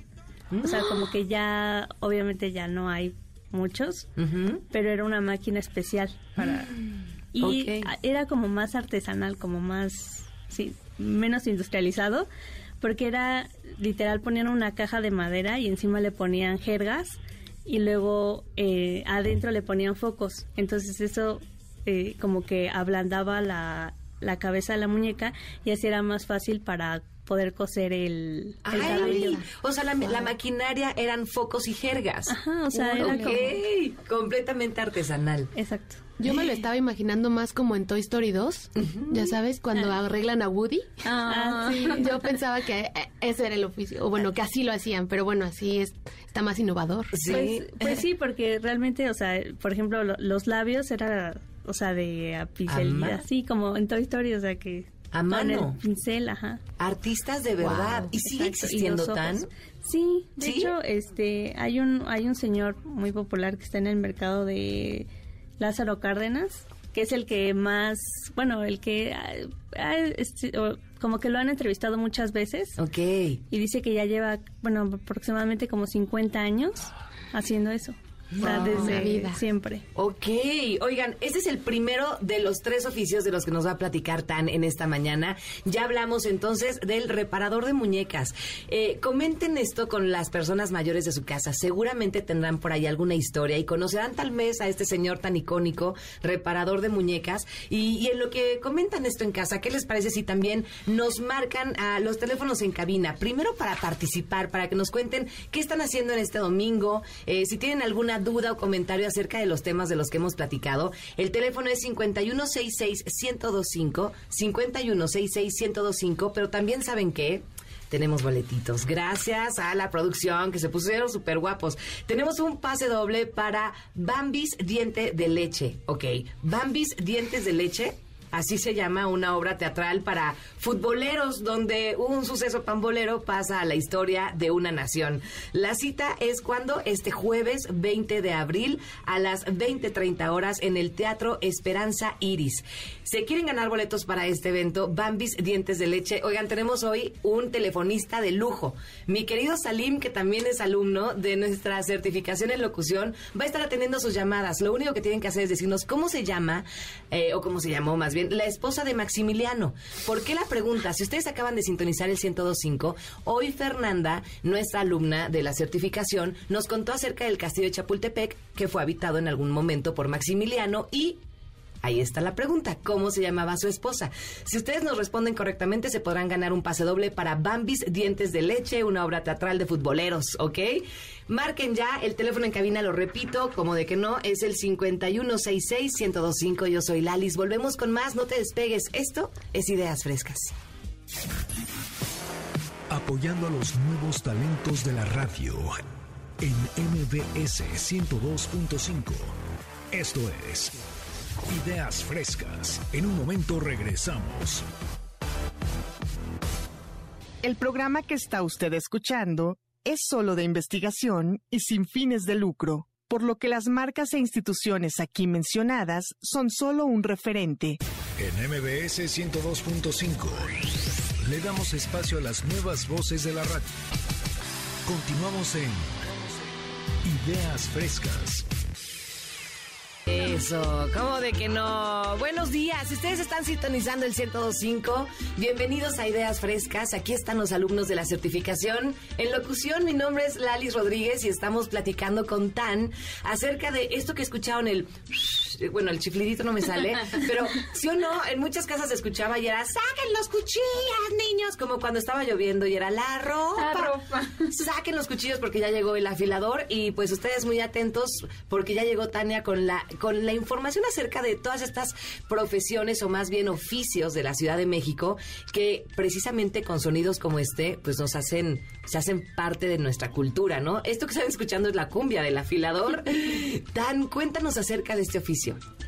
Sí, bueno, pues ustedes sabían que era una tradición antes que pasaba el afilador y luego luego la gente dejaba lo que tenía que estar lo que estaba haciendo y se empezaba a sacudir la ropa así como de arriba hacia abajo así Ok. con la tonadita que estamos escuchando. casi casi pero era para quitarse la mala suerte y que viniera la abundancia Ok, o sea, el afilador estaba íntimamente ligado a nuestras finanzas. Exacto. Ay, no lo ¿No lo sabíamos. Con razón, yo nunca lo hice. Nunca me sacó. Sí, nunca me sacudí. Oye, rápido, la, la- ahorita me estoy acordando. La mamá de una amiga sacaba su monedero y, y- y no se sacudía, pero pa- se sac- o sea, pasaba el monedero por todo el cuerpo y decía, afilador, dame dinero, afilador, afilador, así. Entonces, en una de esas, pues, este, pues sí, deberíamos de empezar a hacerlo. ¿Sigue habiendo afiladores? Sí, pero muy pocos. O sea, realmente es que bueno, es que es como un cambio como en la tecnología. Por Ajá. ejemplo, este es antes era como muy común o más sonado que pasaran y ahora lo vi en una página de internet que ya hay como afiladores como, como si un aparato afilador Claro, en casa. desde ajá, en casa desde 75 hasta 800 pesos. Oye, ¿y ¿cómo cuánto cobra un afilador? Pues como depende, pero entre 15 y 20 pesos. ¿Por cuchillo? Uh. Ajá. Ah. Depende también del cuchillo y todo, pero más o menos es como el rango que encontré de precios. Ok, y para los que se preguntan, ¿pero qué hace? O sea, ¿cómo pasa un afilador que tiene? Es que estaba con su bici, montaban una, pues una como... Piedra. este, Ajá. ajá, una piedra y un... Estilo picapiedra. No, o sea, ya Es, es como, como una bici de los picapiedra. como un, es un mineral que le ponen que se llama esmeril. Mm. Ok. y es muy duro. Pero sí hay que saber, o sea, sí tiene que haber una técnica. Porque luego, o sea, como técnica y precisión, porque yo me acuerdo que una vez mi mamá este pasó el afilador y entonces era como de, Tania, apúrate. Y yo, ay, sí, sí. Entonces sacamos los cuchillos, pues los más importantes, que era pues el de la carne, la fruta, como todas esas cosas. Y ya se los dimos así como bien confiadas, así. Y nos... Ya, ya no, como Nos que... echó a perder los cuchillos. No. O sea, le- les quitó como la lámina. Pero, la protectora, o sea, aparte Ajá. se oxidaron a la siguiente lavada, seguro. Porque sí. les quitan como esa laminita Ajá, protectora. exacto, como que se quedó ya feo. ni Y aparte dejaron de cortar, ¿no? Que era de principal. O sea, para que chequen que los oficios no cualquiera, por eso hay una Sí, especialización. es mucha Exacto. precisión, la verdad. Fíjate, Tania, a mí también lo que... Yo me acuerdo de una ocasión que mi mamá escuchó, porque también eh, me tocó escuchar ese ruido del afilador. Eh, salí con los cuchillos y vi al señor con un niño, con su hijo, de, no sé, 8, 10, 12 años, y el señor muy entretenido con el hijo, diciéndole, pon atención porque así lo tienes que afilar. Entonces el niño de 10 años, Aprendiendo. ahí aprendiendo el oficio del papá y el papá pues dándole una cátedra en ese momento de cómo lo tenía que hacer porque hasta creo que hay una posición para agarrar el cuchillo, la fuerza que tienes que utilizar para poder eh, poderle sacar este el filo El y demás, filo. ¿no? Entonces sí, creo que Sí, es- no sé si ese niño al día de hoy siga haya seguido los pasos de papá, el pero oficio el que le, de- el que- echó, pero no aprendió muy bien. Oye, ¿qué otro oficio hay tan? Sí, este, el ropavejero, el de ese de compran. Colchones. Amores. Ok. Sabes que ya llegaste. Qatar. Sí, sí, sí. No, Sabes y- que y ya llegaste a la ya- Ciudad de México. Ya renovaron también, eh, apenas esta semana se está escuchando una versión fres, una versión fresa de, del afilador. A ver, Digo, de ropavejero. Ah, con ¿Cuál Paulina es? Cántala. ¿A qué? La Wow. encuentran en TikTok. ¿Cómo es. Dani? Ah. Sí, o sea, es como igual, pero en fresa. A ver, cántala. A ver, cántala. Se compran, ¿ok? Algo así, algo así. Calchanes. Ah, pero también dicen calchanes o dicen de otra forma, porque... Sí, o sea, es en tono fresa. y de fondo la música de Belinda o qué? Oye, ¿y qué, este, qué nos puedes decir entonces del ropavejero? Sí, pues es que ha ido cambiando. O sea, antes era como. Bueno, voy a hacer el tonito porque realmente no sé, pero es como se com ropa, zapatos. Y antes se cambiaba por melcocha, que era un dulce que era. eh, era eh, un concentrado de miel Ajá. que, que era de forma alargada y llevaba anilla, anís o vainilla. Entonces te cambiaban por tu ropa melcocha. Ajá, exacto. ¿Y sabía rico? Por lo Pues- menos, o... Porque suena No una combinación probado, sí, rara. Yo no sabía eso, neta. Sí, Ajá. los ropavejeros antes en vez de lana te decían, no te compro, te intercambio por melcocha. Ajá, o por, o, o por este, otro, bueno, capirotada, que también era como, igual, comida, era un pan bañado con piloncillo, canela y Ajá. unas láminas de queso cotija. Ah, ok, o sea, para que vean. Eh, La próxima vez que escuchen el se compra, le dicen, yo tengo melcocha. ¿Qué me das? ¿Qué me das a cambio? Oye, Tan, muchísimas gracias. ¿Qué quieres, de qué forma quieres que despidamos a, a los oficios de la Ciudad de México? Claro, pues realmente es este un cambio, eh, bueno, que se han ido desapareciendo, pero también nosotros, gracias a, a los que consumimos eh, otro en las tiendas grandes, por ejemplo, cuando adquirimos generalmente eh, un producto, la empresa te da como una garantía de servicio.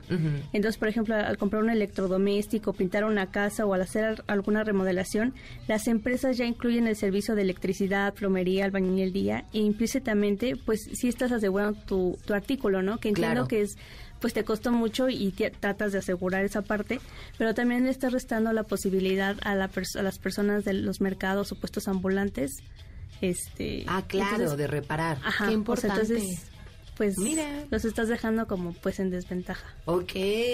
Oigan, pues qué importantes los oficios y qué importante también que nosotros los valoremos y que, y que siempre cerca de nuestra casa procuremos eso, ¿no? Como dice bien Tania, acudir a ellos para que este tipo de oficios no, no, se, no se vayan cada vez más extinguiendo. Porque sí es bien raro. Yo ya la afiladora hace un buen que no lo escucho, ¿eh? Mucho, mucho, mucho. Pero bueno. Tampoco. No, yo hasta ahorita que escuchamos la cumbia del afilador que se escucha como el chiflidito, yo fui así de, ¿a poco Son eran ellos? ¿Qué creías Mis que eran? cuchillos solo se afilan. Haberlo bailaba esa dicho canción antes. ya. Ya Para- pasó otra vez el vecino que le Para gusta la, tocar. para la próxima fiesta que vayas, Jun, La pides. pide la cumbia del afilador. Seguro, Eso. Y en lo que bailamos con la cumbia del afilador, también qué les parece si los invitamos a Miren, ahí está. Venga, afilador, danos dinero. Y también damos pases dobles para Lagunilla, mi barrio, con la actuación de Maribel Guardia. Híjole. Este, y un gran elenco, sí. No tenemos, o sea, ya eh, tenemos que decirlo, ¿no? Maribel Guardia, que está pasando por un momento dificilísimo. Ahí va a estar. No se sabe si estará ella dando funciones o alguien más, pero bueno, desde aquí le mandamos nuestro más sentido pésame. Y Lagunilla, mi barrio, con un gran elenco. El próximo 22 de abril a las 7 de la noche en el Centro Cultural Teatro 2. Eh, ¿Qué tienen que hacer? Para ganarse estos boletos. Primero que nada, marcar los teléfonos en cabina, que nos va a encantar también conocer qué tipo de oficios hay por su casa, eh, qué tipo de oficios siguen visitando, a quienes les gusta, este, pues, no sé, saber un poco más acerca de la historia de estos oficios de la Ciudad de México. Además de platicarnos eso, en el 5166-1025, si ustedes quieren boletos para ir a Lagunilla, mi barrio, lo único que tienen que hacer es decirnos cómo o quién es su DJ favorito, porque también ya hablamos de los DJs mejor pagados y más populares del mundo con Jorge. Así que, pues, respóndanos esto. Para ustedes, ¿quién es el mejor DJ o por qué les gusta? Y se ganarán pase doble para estar en Lagunilla, mi barrio. Ya son, ya son las que. 9 con 19. 9 con 19. Qué bien, se está pasando rapidísimo este programa. Quédense con nosotros, son las eh, 9 de la mañana con 19 minutos en el 1025. Yo soy Lalis Rodríguez. Esto es Ideas Frescas. Apoyando a los nuevos talentos de la radio en MBS 102.5. Esto es Ideas Frescas. En un momento regresamos. En MBS 102.5 le damos espacio a las nuevas voces de la radio. Continuamos en Ideas Frescas. Activa tu varita mágica. Comunicación con tu cuerpo. Con Yunuen Chimal en Ideas Frescas 102.5.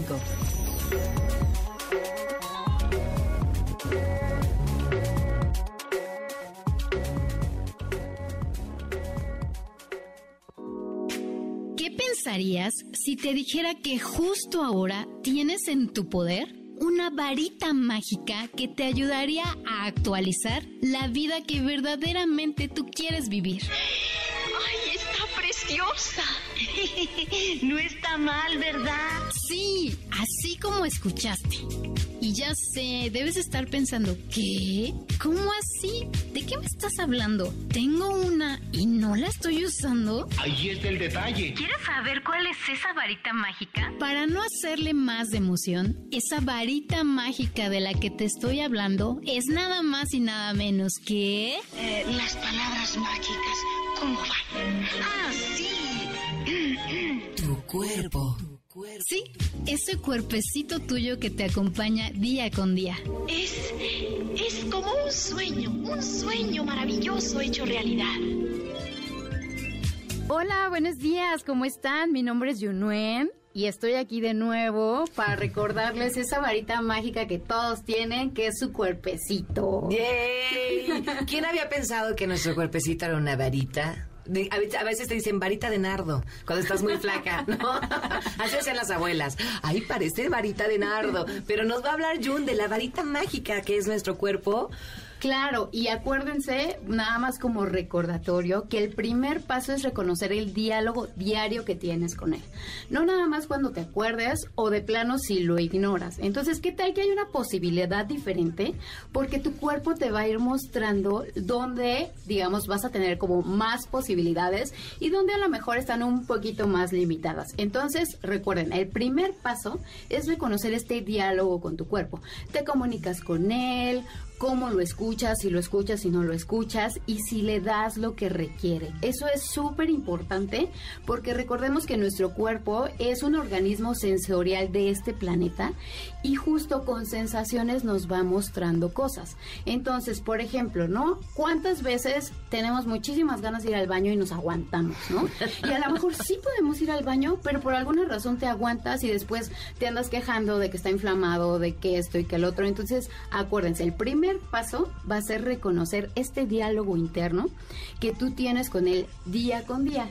Y acuérdense, no para juzgarlo, no para que digan, chin, llevo tantísimos años no haciéndole caso o teniendo una mala comunicación con él, simplemente para reconocer cómo es esa relación actual y entonces irla transformando a una pos- posibilidad grandiosa. ¿Cómo ven? Eso es nuestro primer paso entonces. Exacto. Y bueno, les voy a dar uno de los primeros tips y es tú convives todos los días con tu cuerpo, si no, pues no nos estarías escuchando, al menos no con este cuerpecito que está aquí. y bueno, el primer paso es, tú saludas a tu cuerpo. ¿Cuántos de nosotros no este convivimos con alguien en casa? Porque, por ejemplo, yo inclusive hasta le digo buenos días a mi perrita, por ejemplo. Pero entonces, ¿qué tanto incluyes a tu cuerpo en tus elecciones del día a día? Entonces, como segundo paso, yo te invito a que hagas esto día con día y antes de levantarte y entrar al rush de ya es tarde y no sé qué y vi esto y el otro, ¿qué tal que tomas unos segundos? No te va a tomar más. Pones tus manos en tu carita, lo percibes y le dices buenos días, cuerpo. Ay, qué bonito está eso, oigan. Eso nunca se me había ocurrido, darme a mí misma mis buenos días. Exacto, y es ¿Cómo que hay veces que nos ponemos en el último, literal, en el último escal- escalón de muchas cosas cuando es algo que nos va a acompañar hasta el último momento de nuestras vidas. Entonces, los invito a hacer esta vinculación, porque van a decir, bueno, ¿y esto para qué me sirve, no? Exacto, o sea, sí sale, ya lo saludé, ¿y ahora qué? Literal, para empezar a percibir tu cuerpo. Entonces les digo que les va a tomar unos segundos poner sus manos en la cara, saludarlo, decirle buenos días y darle las gracias. Eso es muy importante, porque a pesar o este o la grandiosa relación si es que la tienes, pero si no, a pesar de la relación que tienes con él, él siempre te anda respondiendo. Con todo y que dices, tengo estos achaques, me veo así, esto y el otro, al final él sigue aquí. Entonces, solamente hay que empezar a incluirlo. Entonces, el primer paso es reconocer tu relación con él y vamos a empezarla a cambiar con este segundo, que es saludarlo todos los días. ¿Ok? Y bueno, ya que estamos entrando en materia, el número tres es hazle preguntas. Como les dije, el cuerpo es tu varita mágica, entonces te va a ir dando o más bien todo el tiempo nos está dando información, solo que como no, no establecimos esa relación con él, pues no tenemos ni idea de lo que nos está avisando, ¿no? Entonces hay veces que nos duele algo y luego luego asumimos de, ah, o, o es más, ni siquiera asumimos nada y nos echamos una pastilla y ya. ¿no? Sí, oye, eso es eso es No súper sabemos ni típico. qué nos duele. Ah, gastritis, ni. Ah, dolor de cabeza, esto.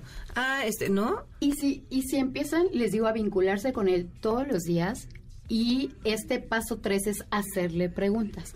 ¿Qué tal que cuando sientes una, un dolor, una intensidad o algo, lo primero que preguntas es, ¿a quién le pertenece esto? ¿Por qué? Y esta es una de las herramientas que ahorita vamos a entrar a más eh, a fondo.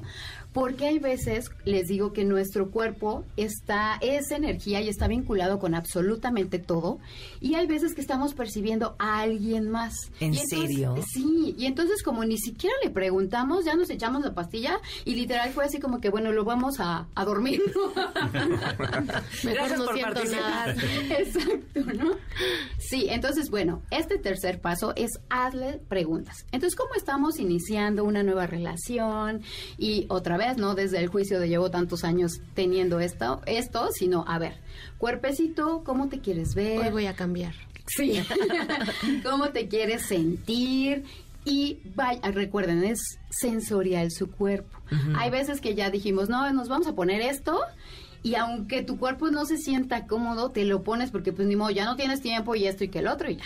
¿Qué tal que le preguntas cómo se quiere ver, qué se quiere poner? Y les digo, es sensorial y vas tocando tu ropa, vas viendo cómo te expanden los colores de Eso, tu eso te quería preguntar. closet. Ajá. A ver, porque yo estoy segura, mira, Mark y Jorge tienen cara de que tienen todas las dudas del mundo, pero no se atreven a preguntar. A ver, ¿cómo de pronto estás en tu closet?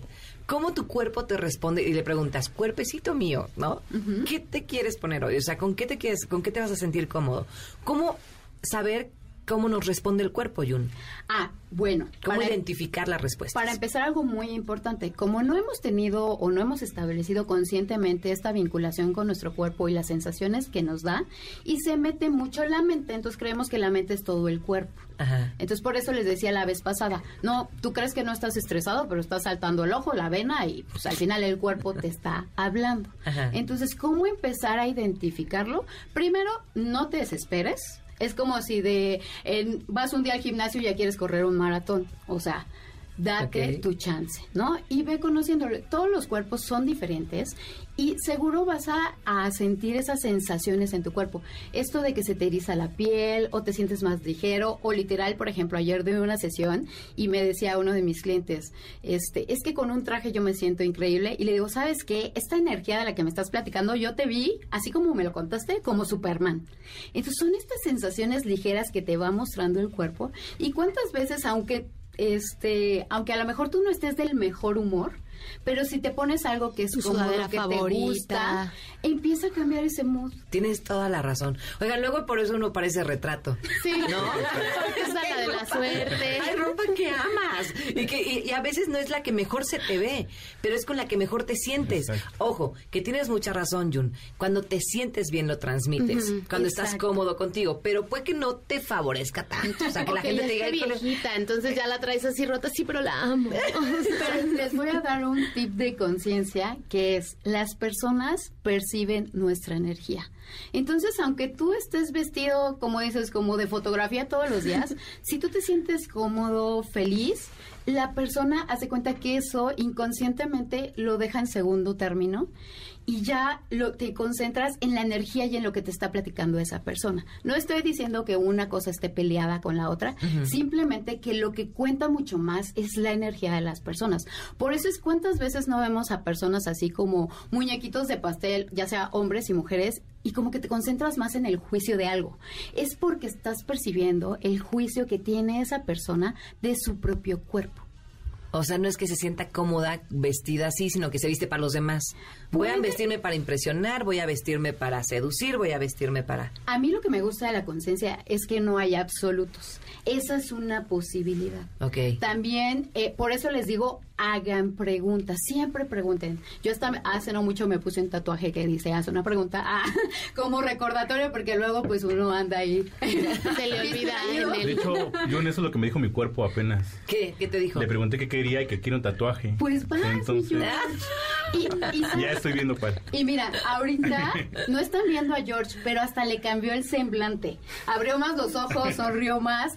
Eso es la comunicación y cómo tu cuerpo te dice. Y a lo mejor, si tú no le haces caso a tu mente porque dices, no, es que ahorita me llegó eso, ¿eh?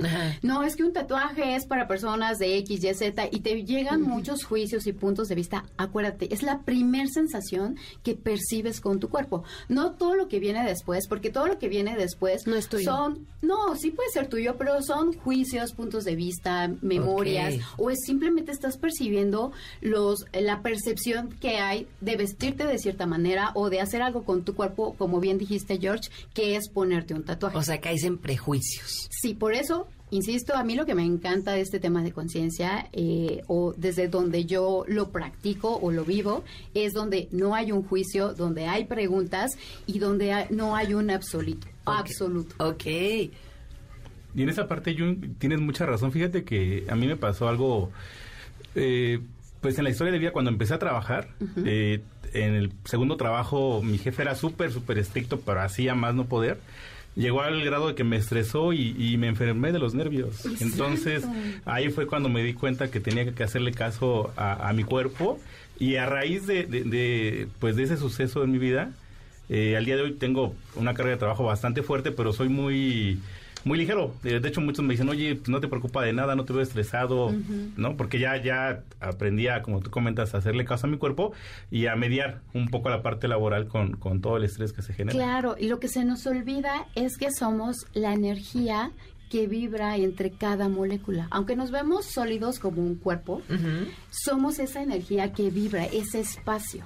Entonces recuerden que aunque nos vemos como cuerpos separados, todos estamos conectados. Y como bien dijiste, George, hay veces que percibimos tanto el estrés. Yo lo tengo así súper claro, es cuando literal me subo a manejar, y ya saben, tráfico en la Ciudad de México, hora pico, shalala, es casi en automático que te pones en ese mood que le digo yo como de la jungla, o sea, es así a ver quién, ¿no? Sí. Entonces ahí, acuérdense, cuando empiecen a percibir pesadez y estas cosas que te estresan y que a lo mejor no son tan divertidas o que literal sientes contraído tu cuerpo, hazle una pregunta. esto es mío, de alguien más, o simplemente respiren profundamente. Eso los va a traer al momento presente y va a relajar y descontraer su cuerpo. Y es algo que pueden hacer en cualquier momento y no les toma ni un minuto. Wow. Oigan, ¿les puedo platicar algo rápido? Eh, Antes de salir de vacaciones, estaba mi coche medio estorbando en la calle. La verdad es que sí, yo muy mal. Este, pero vivo en una zona empedrada. O sea, el, el- el fraccionamiento es como colonial. Entonces, este, venía una camioneta. Yo la verdad no me había dado cuenta. Estábamos sacando el coche del garage. Este, un sobrino, mm, eh, mi novio y yo. Estábamos ta, ta, ta, ta. Y de repente se baja una señora de una camioneta, les juro que hasta la forma en cómo caminó, perdón, pero es que parecía como como como como orangután. O sea, de, las piernas flexionadas, los brazos también así. Fue Ah, no estaba estorbando mi coche, tenía la portezuela abierta, perdón. Cierra la puerta y este y no me dice nada, y yo me acerco a ella penada y le digo, "Perdón, perdón, perdón." La fui persiguiendo a su camioneta pidiéndole perdón y nunca hizo nada, pero pero lo que hizo fue alterarme. Exacto. Creo que ahí es donde vienen estas preguntas de de quién es esto, porque lo que hizo fue que a mí también me alteró, o sea, verla tan alterada por algo tan sencillo de resolver que era vecina desde su ventanilla, Claro. vecina, cierras tu puerta, gracias, bien, y ya, ¿no? No lo hizo, me alteró.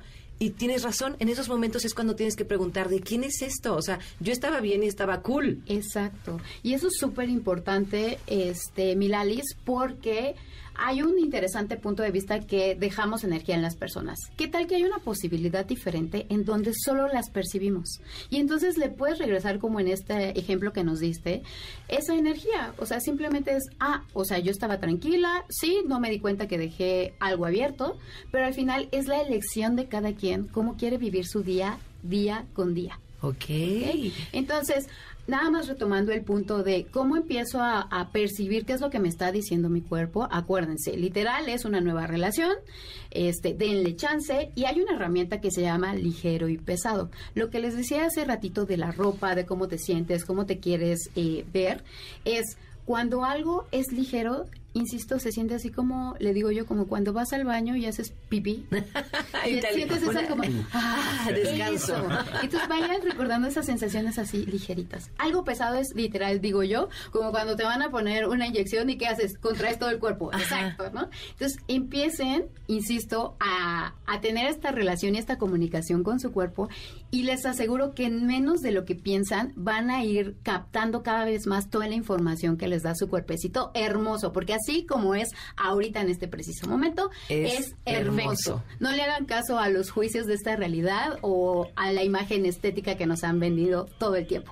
Qué bonito, Jun. Gracias, gracias por este mensaje. Qué bonita forma de comenzar además el domingo, porque me parece Con que poniendo en práctica desde hoy, pero además, este, o sea, literal empezar hoy. Imagínense empezar la semana también mañana dándonos los buenos días, tocándonos la cara y diciéndole al cuerpo cómo te sientes, qué onda, ¿no? Este, qué te quieres poner, qué quieres comer y aprendiendo a escuchar estas reacciones de las que nos hablas, ligero, pesado, ¿no?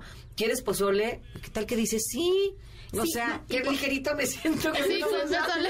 Sí, y hay veces que lo estresamos porque estamos siguiendo una dieta o algo. ¿Qué tal? No estoy diciendo que dejen su dieta, simplemente estoy diciendo que le pregunten a su cuerpecito. ¿Qué es lo Porque que hay quieres? veces que dices, voy a comer lechuga y comes un buen de lechuga y de todas maneras sientes hambre, ¿no? Entonces escuchen a su cuerpo. Qué bonito, Jun. Muchas, muchas gracias por este mensaje tan lindo. Eh, qué buena sección y tenemos todavía más. Ya vamos al cierre del programa, pero todavía falta un gran participante, mi querido Mark, que siempre nos habla de humor y hoy en especial nos trae la historia de un comediante muy blanco, muy blanco con un humor maravilloso. Así que no se despeguen y antes también déjenme decirles que ustedes pueden ir al cine. ¿Quieren ir al cine?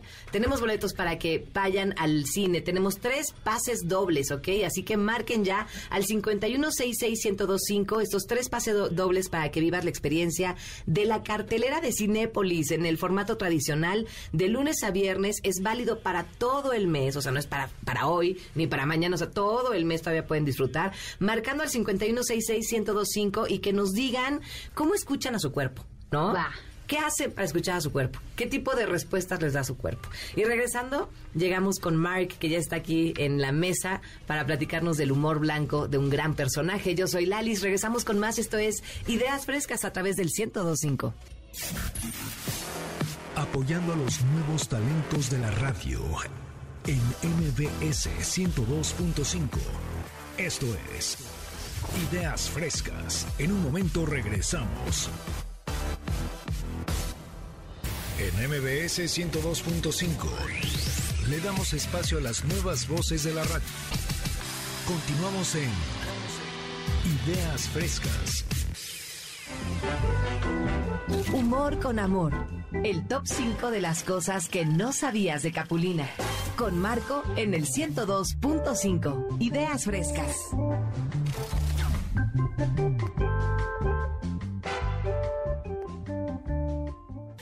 9 de la mañana con 44 minutos. Mark, ¿ya sabes de quién vamos a hablar? No lo sé, puede ser, tal vez, a lo mejor, quién sabe. ¿Sabes qué? ¿Qué? No lo sé. ¡Ay, caí! buenos días, buenos días a todos. Gracias, gracias por estar aquí.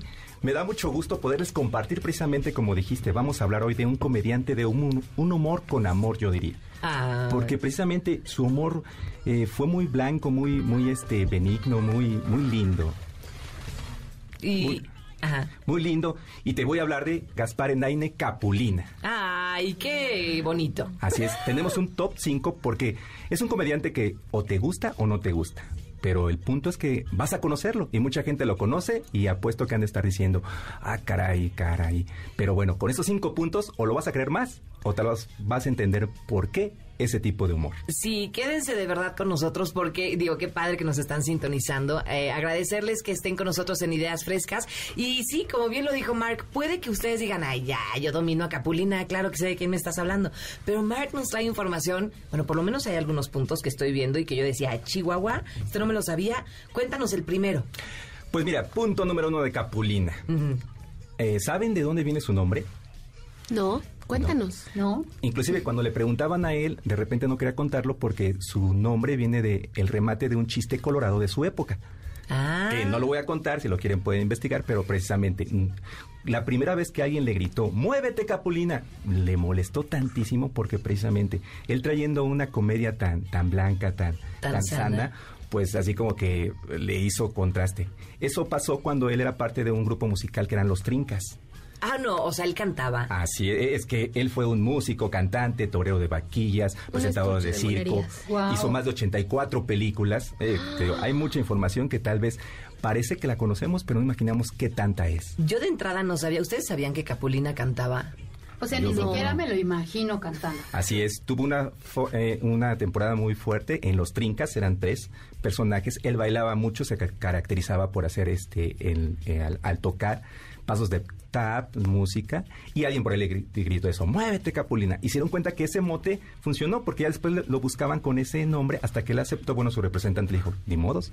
Y él, al final, pues, oye, lo reconoció, que se agrade- sentía agradecido por aquella persona que le gritó. Capulina. O sea, porque era gordito o algo así. No, precisamente. Era el remate de un, de un chiste colorado. Y una así. molestia para él en un inicio, ahora, hoy por hoy, fue la fama de él. Ah, totalmente. ¿Qué tal? Oye, rápido, eh, bienvenido, Salim. ¿Qué tal? Salim Bueno. estuvo atendiendo los teléfonos eh, este, hace unos minutos, ya se fueron todos los boletos que regalamos, este, pero bueno, ya está aquí en la mesa también para participar con nosotros, alumno también de la certificación en locución. Mark, nada más con el primer punto, ya descubrí como 50 cosas de Capulina que no sabía. Entonces, Capulina es un mote que él no se puso, que al principio le molestaba, pero que al final pues resultó en su gloria, ¿no? Además cantaba y qué más.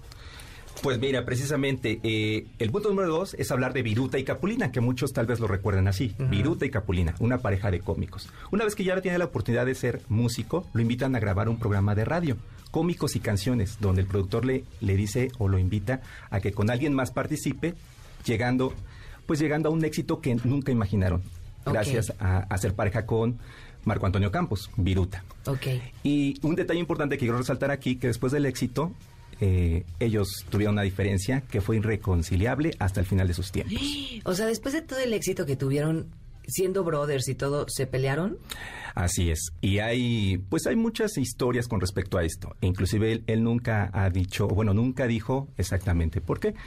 Eh, al final solamente declaró que los trabajos que hacían en conjunto como que ya no funcionaban, a lo que el productor propuso que pues probaran caminos diferentes y en este camino diferente pues fue mucho mejor el resultado en Capulina, lo que en Viruta provocó como una cierta de inconformidad y se fue notando con respecto a los últimos trabajos de películas que hicieron juntas. Y, y había un poco de rumor, ¿no? Que era por el alcohol. Ah, hay rumores, pero también no está confirmado. Sí tienen sus propias adicciones, porque inclusive Viruta tenía una pareja anterior que también rompió por esa situación, pero con respecto a, a la otro comediante. O sea, el otro comediante era el que tenía el problema del alcohol. Viruta le dijo, yo con eso no voy. Luego se une a Capulina y surgen otra vez los rumores de que además de que el- un poco de celo profesional podría ser por alcohol ahora de Viruta. Así es, pero nada solo fueron rumores y hasta ahí lo dejamos. Son rumores, son, Son rumores, como dice la canción. No haga caso. Ok, tercer punto. Tres, número tres. Probablemente no se imaginan que en todas tantas películas que hizo Capulina, su principal guionista fue un señor llamado Roberto Gómez Bolaños. ¡Órale! Chespirito. Don señor. Don señor. Súper famosísimo. Así es, desde que estaban en, los- en el programa de radio, él participaba ya como, era un escritor joven en una empresa de publicidad que escribía guiones para la radio y lo llamaron Capulina y Viruta y desde ahí comenzó es- esa alianza porque fue un trío muy creativo que pues reconocemos hoy en el talento y precisamente creo que de ahí viene ese mote del campeón del humorismo blanco, ya que toda la temática si tú identificas a Chespirito es muy muy relajada, muy blanca, muy boba por decirlo así, aunque a mí me gu- gusta pero hay, hay de gustos y se rompen géneros. Claro, pero qué impresión saber, oigan, ahí nomás, Chespirito le escribía los guiones a Capulina.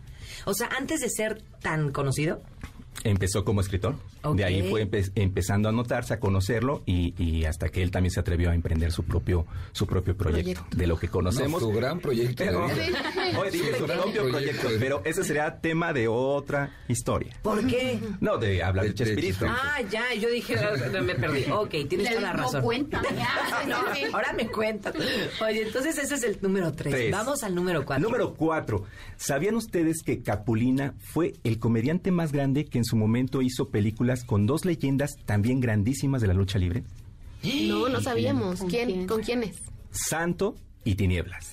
Amo al santo. Uy, ¿Y qué fue santo? El, el santo contra. Porque siempre el santo contra La, alguien. la primera Sí. película fue en el 68 y fue Santo contra Capulina. O sea, él era el villano. Eh, es- eso fue el reto en aquella época porque pues la gente venía acostumbrada a ver al santo peleando contra maloras, cosas así. Cuando escuchan santo contra Capulina, como que, ¿qué? ¿dónde está? Y sí, precisamente crearon un, un guion eh, que lo escribió Alfredo Zacarías de Producciones Zacarías, una empresa que hizo la mayor parte de películas o produjo la mayor parte de películas de Capulina y tuvo la oportunidad de dirigirla René Cardona, que era el director de cabecera, bueno, no de cabecera, pero de los principales directores de las películas del Santo. Entonces por ahí realmente no encontré el dato de quién se le ocurrió la idea, pero surgió unir e- esta situación que detonó en un buen resultado, fue muy favorable. ¿Y tuvo, tuvo éxito? eh, pues más que nada por el morbo, por el... El éxito fue por el morbo de, de entender Santo contra ¿Cómo lo Capulina. hace, Si Capulina no? es bueno. Y si la ven, Ajá. bueno, entenderán que va por ahí precisamente donde Capulina es un velador, el Santo es un investigador, está eh, resolviendo un caso, a lo que hay un villano que secuestra ya a una chica y hace un clon tipo robot de Capulina. Y ahí es donde viene el enfrentamiento. Y, y nos podrá dar risa en aquella época, pero es muy, es muy No, curioso ver. todas las del Santo, locas. eh, Capulina todo como robotizado, Robótico. peleando contra el santo y sufriendo el santo Oye, contra sería él. buenísimo buscar una escena de esa película así de así y entonces ponerle te felicito que bien actuado". Queda perfecto. Hay que buscarlo. Oigan, y otra y otra fíjate, eh, esto nunca lo había contado, pero eh, una de las entrevistas que yo más disfrutaba era a La Oreja de Van Gogh. Hace mucho tiempo que no los veo, me encantaría volver a Platicábamos muy muy padre cuando todavía estaba Amaya como vocalista Sí. en los principios de, de- de La Oreja de Van Gogh. Y alguna vez platicando me dijeron que estaban en el hotel revolcados de la risa viendo El Santo contra, no sé, las momias o whatever. Entonces les regalé una colección del Santo contra, la- así, y nos volvimos a ver años después y les dije cuál fue su favorita y nos reíamos así, pero de llorar contando detalles de El Santo contra la Mancha Voraz. No saben qué era la, ¿saben qué era la Mancha Voraz? No. Eran como más o menos unos 25 personas de la producción que se ponían una sábana negra encima. Y entonces hay tomas en las que se ven sus pies. Así, la Mancha Voraz. Pero muy bien, oye, entonces el eh, Capulina fue el primero que realmente pudo hacer una película con el Santo, el primer comediante. Pues de un nivel, digamos que en su ambiente comedia Ujú. ya trascendente con un legendario luchador. Como era ello. Entonces, juntar esos talentos fue una locura y como dicen, esa... esa Clásico. Ese mix. Eh, Sí, este mix comedia con lucha libre no lo imaginaron, pero resultó. Tanto así que después repitió una segunda película en el Detective Capulina, al lado de Tinieblas y Super San, que ellos ya habían hecho una película previa de los campeones justicieros. Oh, ok. Ese fue el punto número cuatro. Cuatro. Cosa que no sabíamos de Capulina. Y el cinco, Pues dejé el 5 porque tal vez es mi favorito. En el punto 5 quiero platicarte sobre sus frases que normalmente decía Capulina. ok. Que mucha gente de repente así que el sipirilí, no, no pororó, no gusta, eh, no lo sé, puede ser, tal No, y que no sabíamos que eran de ellos. Yo, yo ahorita cuando estábamos platicando, yo que dijiste el del no sé, para no, lo No sé, sé, puede, puede ser. ser. Mi mamá siempre lo dice. Y yo, yo pensé que ella lo había Es inventado. que tú eres muy Ah, Es que ella es muy joven, Yo ella es muy decía, joven. ¿cómo, cómo ella dice eso? Y, y- y me gustaba a mí repetirlo así de, no lo sé, puede Es ser. Hasta mi hermano y yo, ajá, lo seguimos diciendo y todo. Y ni idea. O sea, yo dije como, ay, mi mamá, qué ocurrente. Ya me he dado cuenta que también saca muchas cosas del radio. y así. Ya te cachamos. Sí, levante las manos con seguridad y también era Vas a ir así. con la lágrima de aquí. Vas a ir con Hoy una se lágrima cayó de la ídolo. nostalgia. Mi mamá no es No Capulina. es original. Mi mamá no era Capulina. O conoció a Capulina, pregúntale tal vez. Tal vez. Y en este punto también quiero comentar eh, algo que también descubrí que cuenta Oliver Naine. Oliver Naine es el nieto de Capulina, Ajá. que junto con su papá, Antonio Naine, pues platican anécdotas o cosas, pues datos curiosos de él. Y él comenta que Capulina eh, se inspiró mucho en, en sus propios hijos para crear todos sus, sus muecas, inclusive esa mueca de donde, donde baja su boca es basada en su hija, Ma- María, María no, María- bueno, no recuerdo bien el nombre, pero de su hija, Ajá. y, y sus María. ademanes, sus formas y, y maneras de moverse eran, eran muy adecuados. De ahí tal vez se conjuntaba esta, esta comedia tan boba, tan, tan absurda, por decirlo así, donde tal vez creo que cuando conectas con los pequeños o recuerdas esa conexión es donde justificas o entiendes. Claro. Y ya como adulto en tu ajetreo dices, ay, ay. que, que, que, que como platicábamos también en clase cuando estaban preparando los temas, este, platicábamos con Marco y es verdad, o sea, a veces digo, ya hoy por hoy lo vemos como un humor y que algunos llaman bobo, mal llamado bobo, pero en realidad es un humor muy blanco y, y lo acabas de explicar perfecto, es que la fuente viene de los niños, es un humor muy blanco, muy sencillo, muy simple, son muecas, cómo movía el cuerpo, estas frases que tiene, que además decíamos que una de las frases que no vamos a repetir. Que No ya- por lo, no por lo. se te- se- es ahora el nombre de, no sabemos si sigan existiendo, estos eh, salones de fiestas infantiles. Sí, Ah, sí es cierto. O Inclu- sea- inclusive una novela reciente, no recuerdo el nombre, la verdad, pero la niña tenía e- ese gag, Cipirili, que mucha gente actual conoció sin recordar que era desde Capulina. O sea, es el típico Pensaron así de, como de la decía Daniela, ¿cómo se llamaba esta? esta Luján. Hace cuenta, sí, ¿no? imagínense que dijeran, como la famosa frase de Daniela Luján, sí, pirilitos, no, o sea, la base es Capulina. No, no sé quién sea la actriz, pero Ajá. sí. Qué padre que retomen mamá. estas frases. Exacto. Sí, su mamá. Que, que también le inventó. Pues ahí la están los escuchó a mi cinco mamá. puntos y datos curiosos de Capulina. Hay muchísimos más, pero luego los platicaremos. Oye, ¿en qué año murió Capulina? Ay, él Hace se fue mucho. en el año 2011. ¿Sí? Así es. No hace tanto. Oye, fíjate, no hace, todos hicimos cara así como de... Yo pensé que en los noventas, honestamente. Ay, no manches. No, se, reti- se retiró, este, se retiró, eh, sí se retiró ya al, al final. Su última participación fue en una novela, El diario de Daniela, tal vez muchos la recuerden, en el 99. Exactamente. Que por, eso yo, a mí me impresionó porque yo creí que no tenía tanto tiempo, pero ya si haces cuenta son más de 10 años. Claro, Así. claro. Oigan, pues qué impresión. Arthur, este, digo, perdón. qué impresión. Gracias, mi querido Marco, por, por contarnos todo acerca de Capulina. Estos cinco, es que no fueron cinco. Bueno, es que hay muchos puntos, pero resumimos los más importantes que apuesto que hoy, si tal vez no les agradaba, ya lo aprecian un poco más. Y los que lo aprecian, seguro que lo recordaron con nostalgia y están emocionados. Ay, claro. Y los que no, se dieron cuenta que su mamá no es Capulina. Exactamente. Qué emoción, oigan, pues hoy tuvimos una mesa maravillosa con este con estos alumnos de la certificación en locución. Gracias por este pues por estos temas que nos trajeron a la mesa desde música, DJs, cuánto ganan, eh, por qué se llaman como se llaman, de dónde surgen estos DJs tan populares mexicanos y también extranjeros. Eh, por supuesto, Que nos habló del cuerpo, la energía, cómo conectar, cómo estar más, de verdad, cómo aprender a escuchar nuestro cuerpo, lo importante que es y que como buena vari- varita mágica, cuando lo aprendemos a escuchar, puede hacer cosas maravillosas por nosotros. Y este los oficios con mi querida Tan, gracias por traernos al ropavejero, al afilador, al, a, estas personas que, que de verdad son artistas retocando a las muñecas, eh, que pues tal vez nosotros no recordemos, pero los abuelos seguro sí. Tuvimos también a Capulina y por supuesto el castillo de Chapultepec, que si ya tenemos ganas de regresar o de conocerlo, algunas personas quizá no lo conocen, pues con todos los datos que nos diste, Fer, con mayor razón. Gracias, Salim, también. Muchas gracias por estar con nosotros. Y me encantaría despedir, te iba a decir, Artur, pero yo que no tenemos tiempo, ¿ah? Bueno, que estén al pendiente nada más de todos los cursos, talleres que hay en el Centro de Capacitación de MBS, porque, porque se vive padre, ¿va? ¿Qué, qué les gustaría Una decir? experiencia increíble. Conoces gente, eso es lo que más me ha gustado. Ay, sí. Conocerte a ti, Lali, Ay, a todos mis compañeros. Nuestro grupo es increíble. ¿Cómo lo has vivido, Salim? Todo lo que se aprende, ¿no? Con errores, con aciertos, pero todo se aprende y este y por eso yo creo que vamos a ser grandes ahí. Ah, Ser muy Y grandes. Faltan muchas clases con ustedes. La certificación dura en total entre seis y siete meses, ¿no? Más. Siete meses. Siete meses. Todavía ¿Sí? nos quedan dos meses, Sí. mayo, junio. Uf, pues fíjense, muchas semanas, muchas clases en las que aprendemos como aquí en la certificación de locución, pero también hay muchas certificaciones más y muchos diplomados más, así que manténganse. doblaje, está bien padre.